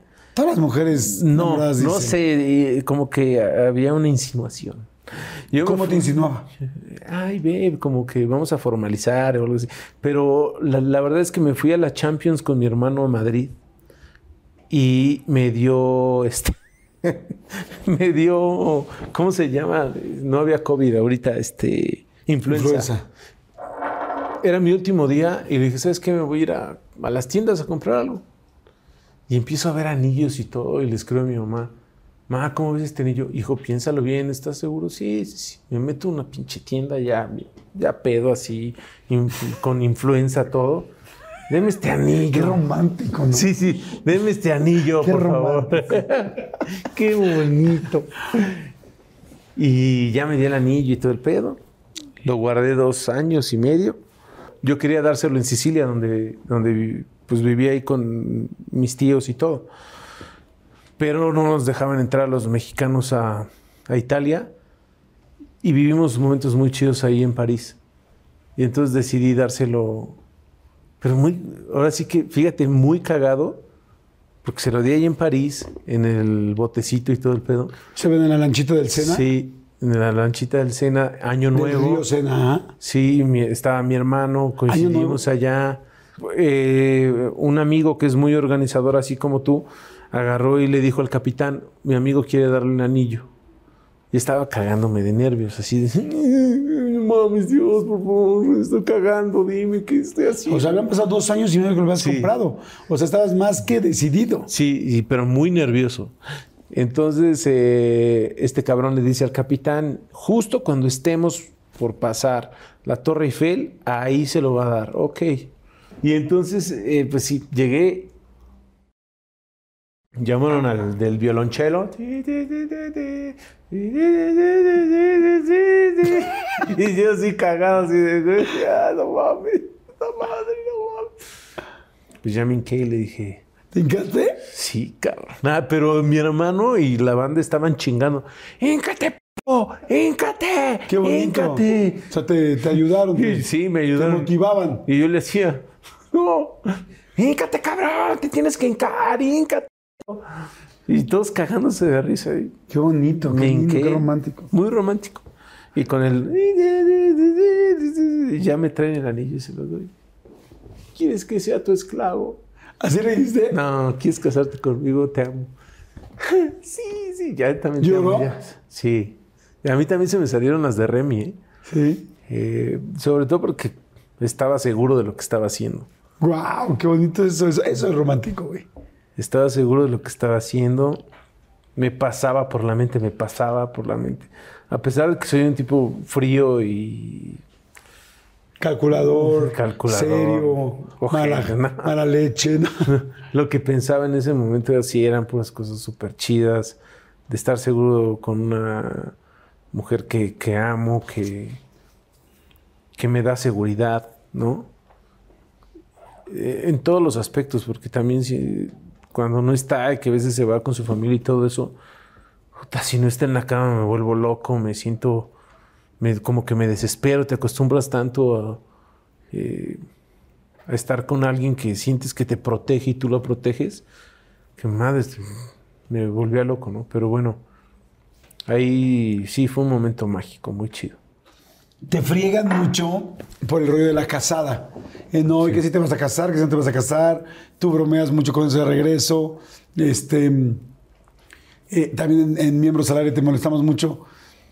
Es algo que te cuesta un poco de trabajo, te cuesta trabajo el compromiso. sientes- Para mí, una persona que ya vive con alguien siete años, pues está más que casada.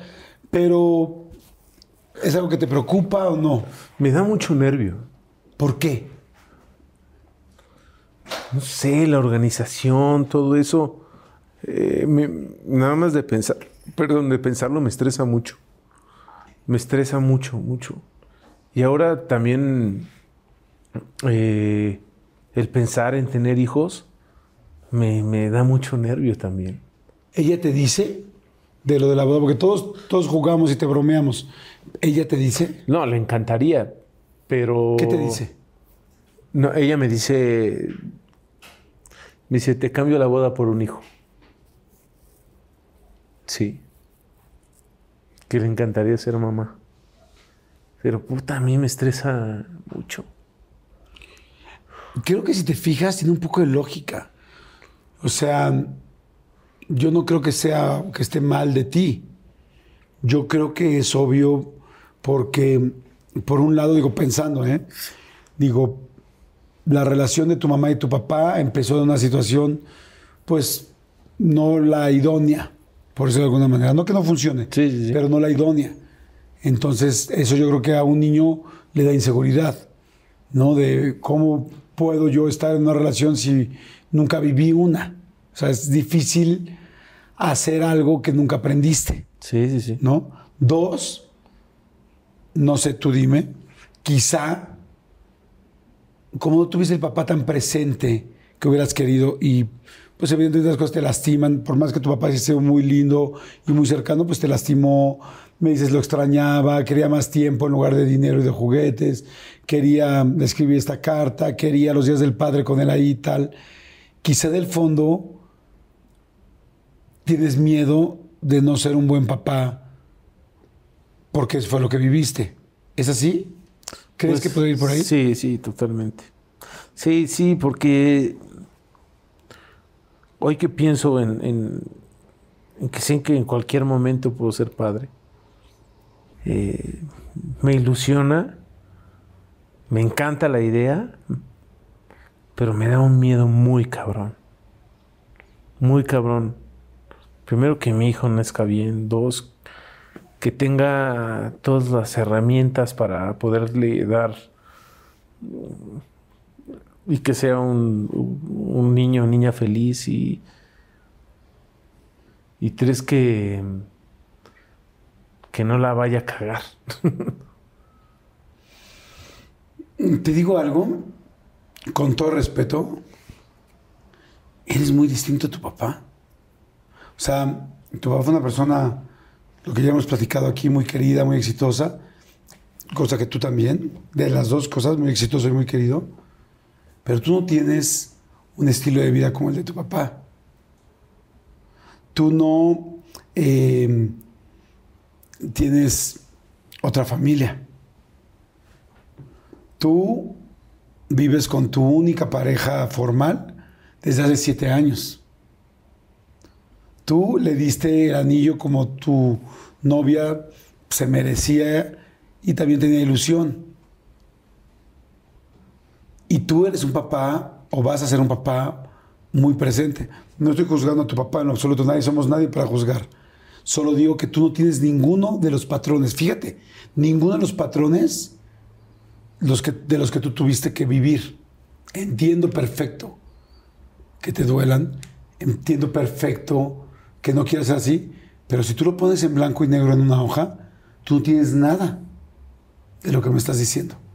A excepción de la carrera, no tienes nada más. Entonces, si me dejas, si me permites darte un consejo, tú has demostrado toda la vida lo contrario. Tu papá tendrá sus razones, él decidió vivir de tal o cual manera, tú no eres así. Entonces tu hijo va a estar más que seguro contigo y con Joeli. Tu mujer creo que ha demostrado de una manera fantástica que quiere estar contigo. Desde venirse con sus cajas de huevo a quedarse porque quiere vivir contigo y el estar todos los días. Entonces, si te puedo decir algo como amigo, es, es normal que tengas miedo, pero no está realmente fundamentado en nada, porque tú eres otra persona. Te deseo mucha suerte en todo lo que venga. Te deseo que te vaya increíble.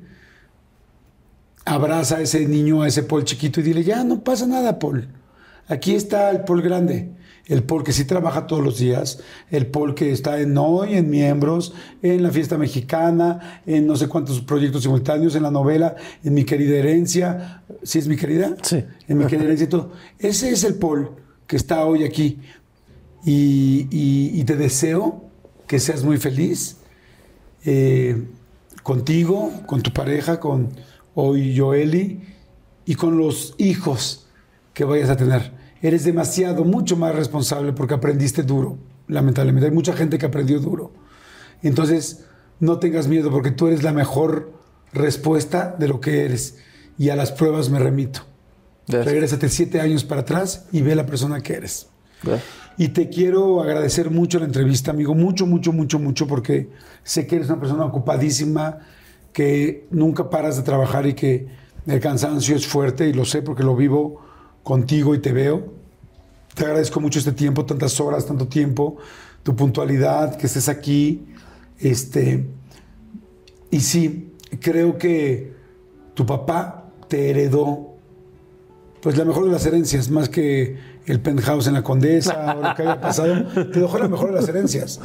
Te dejó su talento, te dejó su carisma, te dejó muchos de sus ademanes. El otro día te lo decía al aire, te dije, wow, haz de cuenta que vi a tu papá ahorita pero tú tienes otra parte gigantesca que no tiene que ver solamente con la parte Stanley.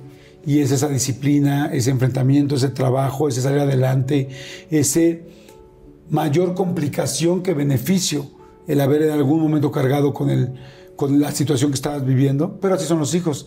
Los hijos tenemos que ser parte de nuestros papás. Y si tu papá tiene tal o cual situación, la enfrentas porque es tu papá si tuvo, si no tuvo, si hizo, no hizo, me vale madre, es tu papá. Y los papás son lo más importante que tenemos en nuestra vida. Totalmente. Y él, y tú, tú, él fue digno, él fue digno para ti y tú digno para él, porque aquí has estado. Pero lo que te quiero decir es que más allá del Stanley, tú has trabajado y te has enfrentado a todo. Y hoy eres uno de los conductores más importantes y más conocidos y más queridos de este país. Y con todo respeto a la parte que te dejó tu papá, que esa es evidente, hay una parte gigantesca que es solo tuya. Y por eso te quiero dar un trofeo personal que dice Paul, no Stanley, Paul Durruti. Porque la parte de Stanley ya me la sé. Pero hay mucha gente que no sabe la parte del Durruti. O la parte simplemente de Paul. Y esa parte es la que tú has trabajado y luchado para estar hoy donde estás. Felicidades, amigo. Eres un cabrón.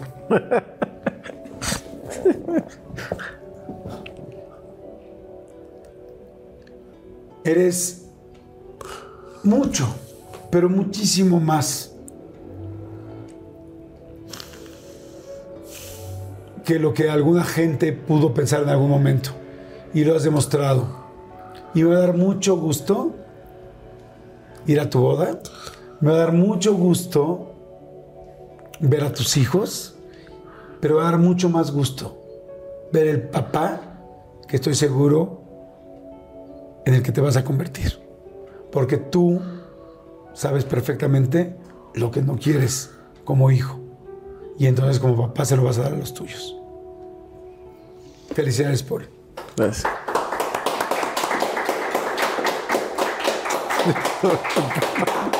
Hijo de la chingada, siempre te sales con la tuya. Amigo, tú eres el que sabes con la tuya, No que mames, cabrón. Yo no soy tan chillón, te lo juro. Porque Amigo, te quiero mucho. Te quiero, cabrón. Te quiero, gracias por tus palabras. Gracias, cabrón. Y si se puede, y solo si se puede, hazme padrino de nuestros chiquitos. Mejor te va a padrinar el chiquito. Señores, muchas gracias. Espero que les haya gustado. Que la pasen bien. Si les gusta, por favor, denle like. Nos ayudaría muchísimo. Y compártanla, compártanla y escríbanos. Por favor, ahí comenten y ahí vamos a contestar. Te quiero, amigo. Yo también te quiero, cabrón. Nos vemos.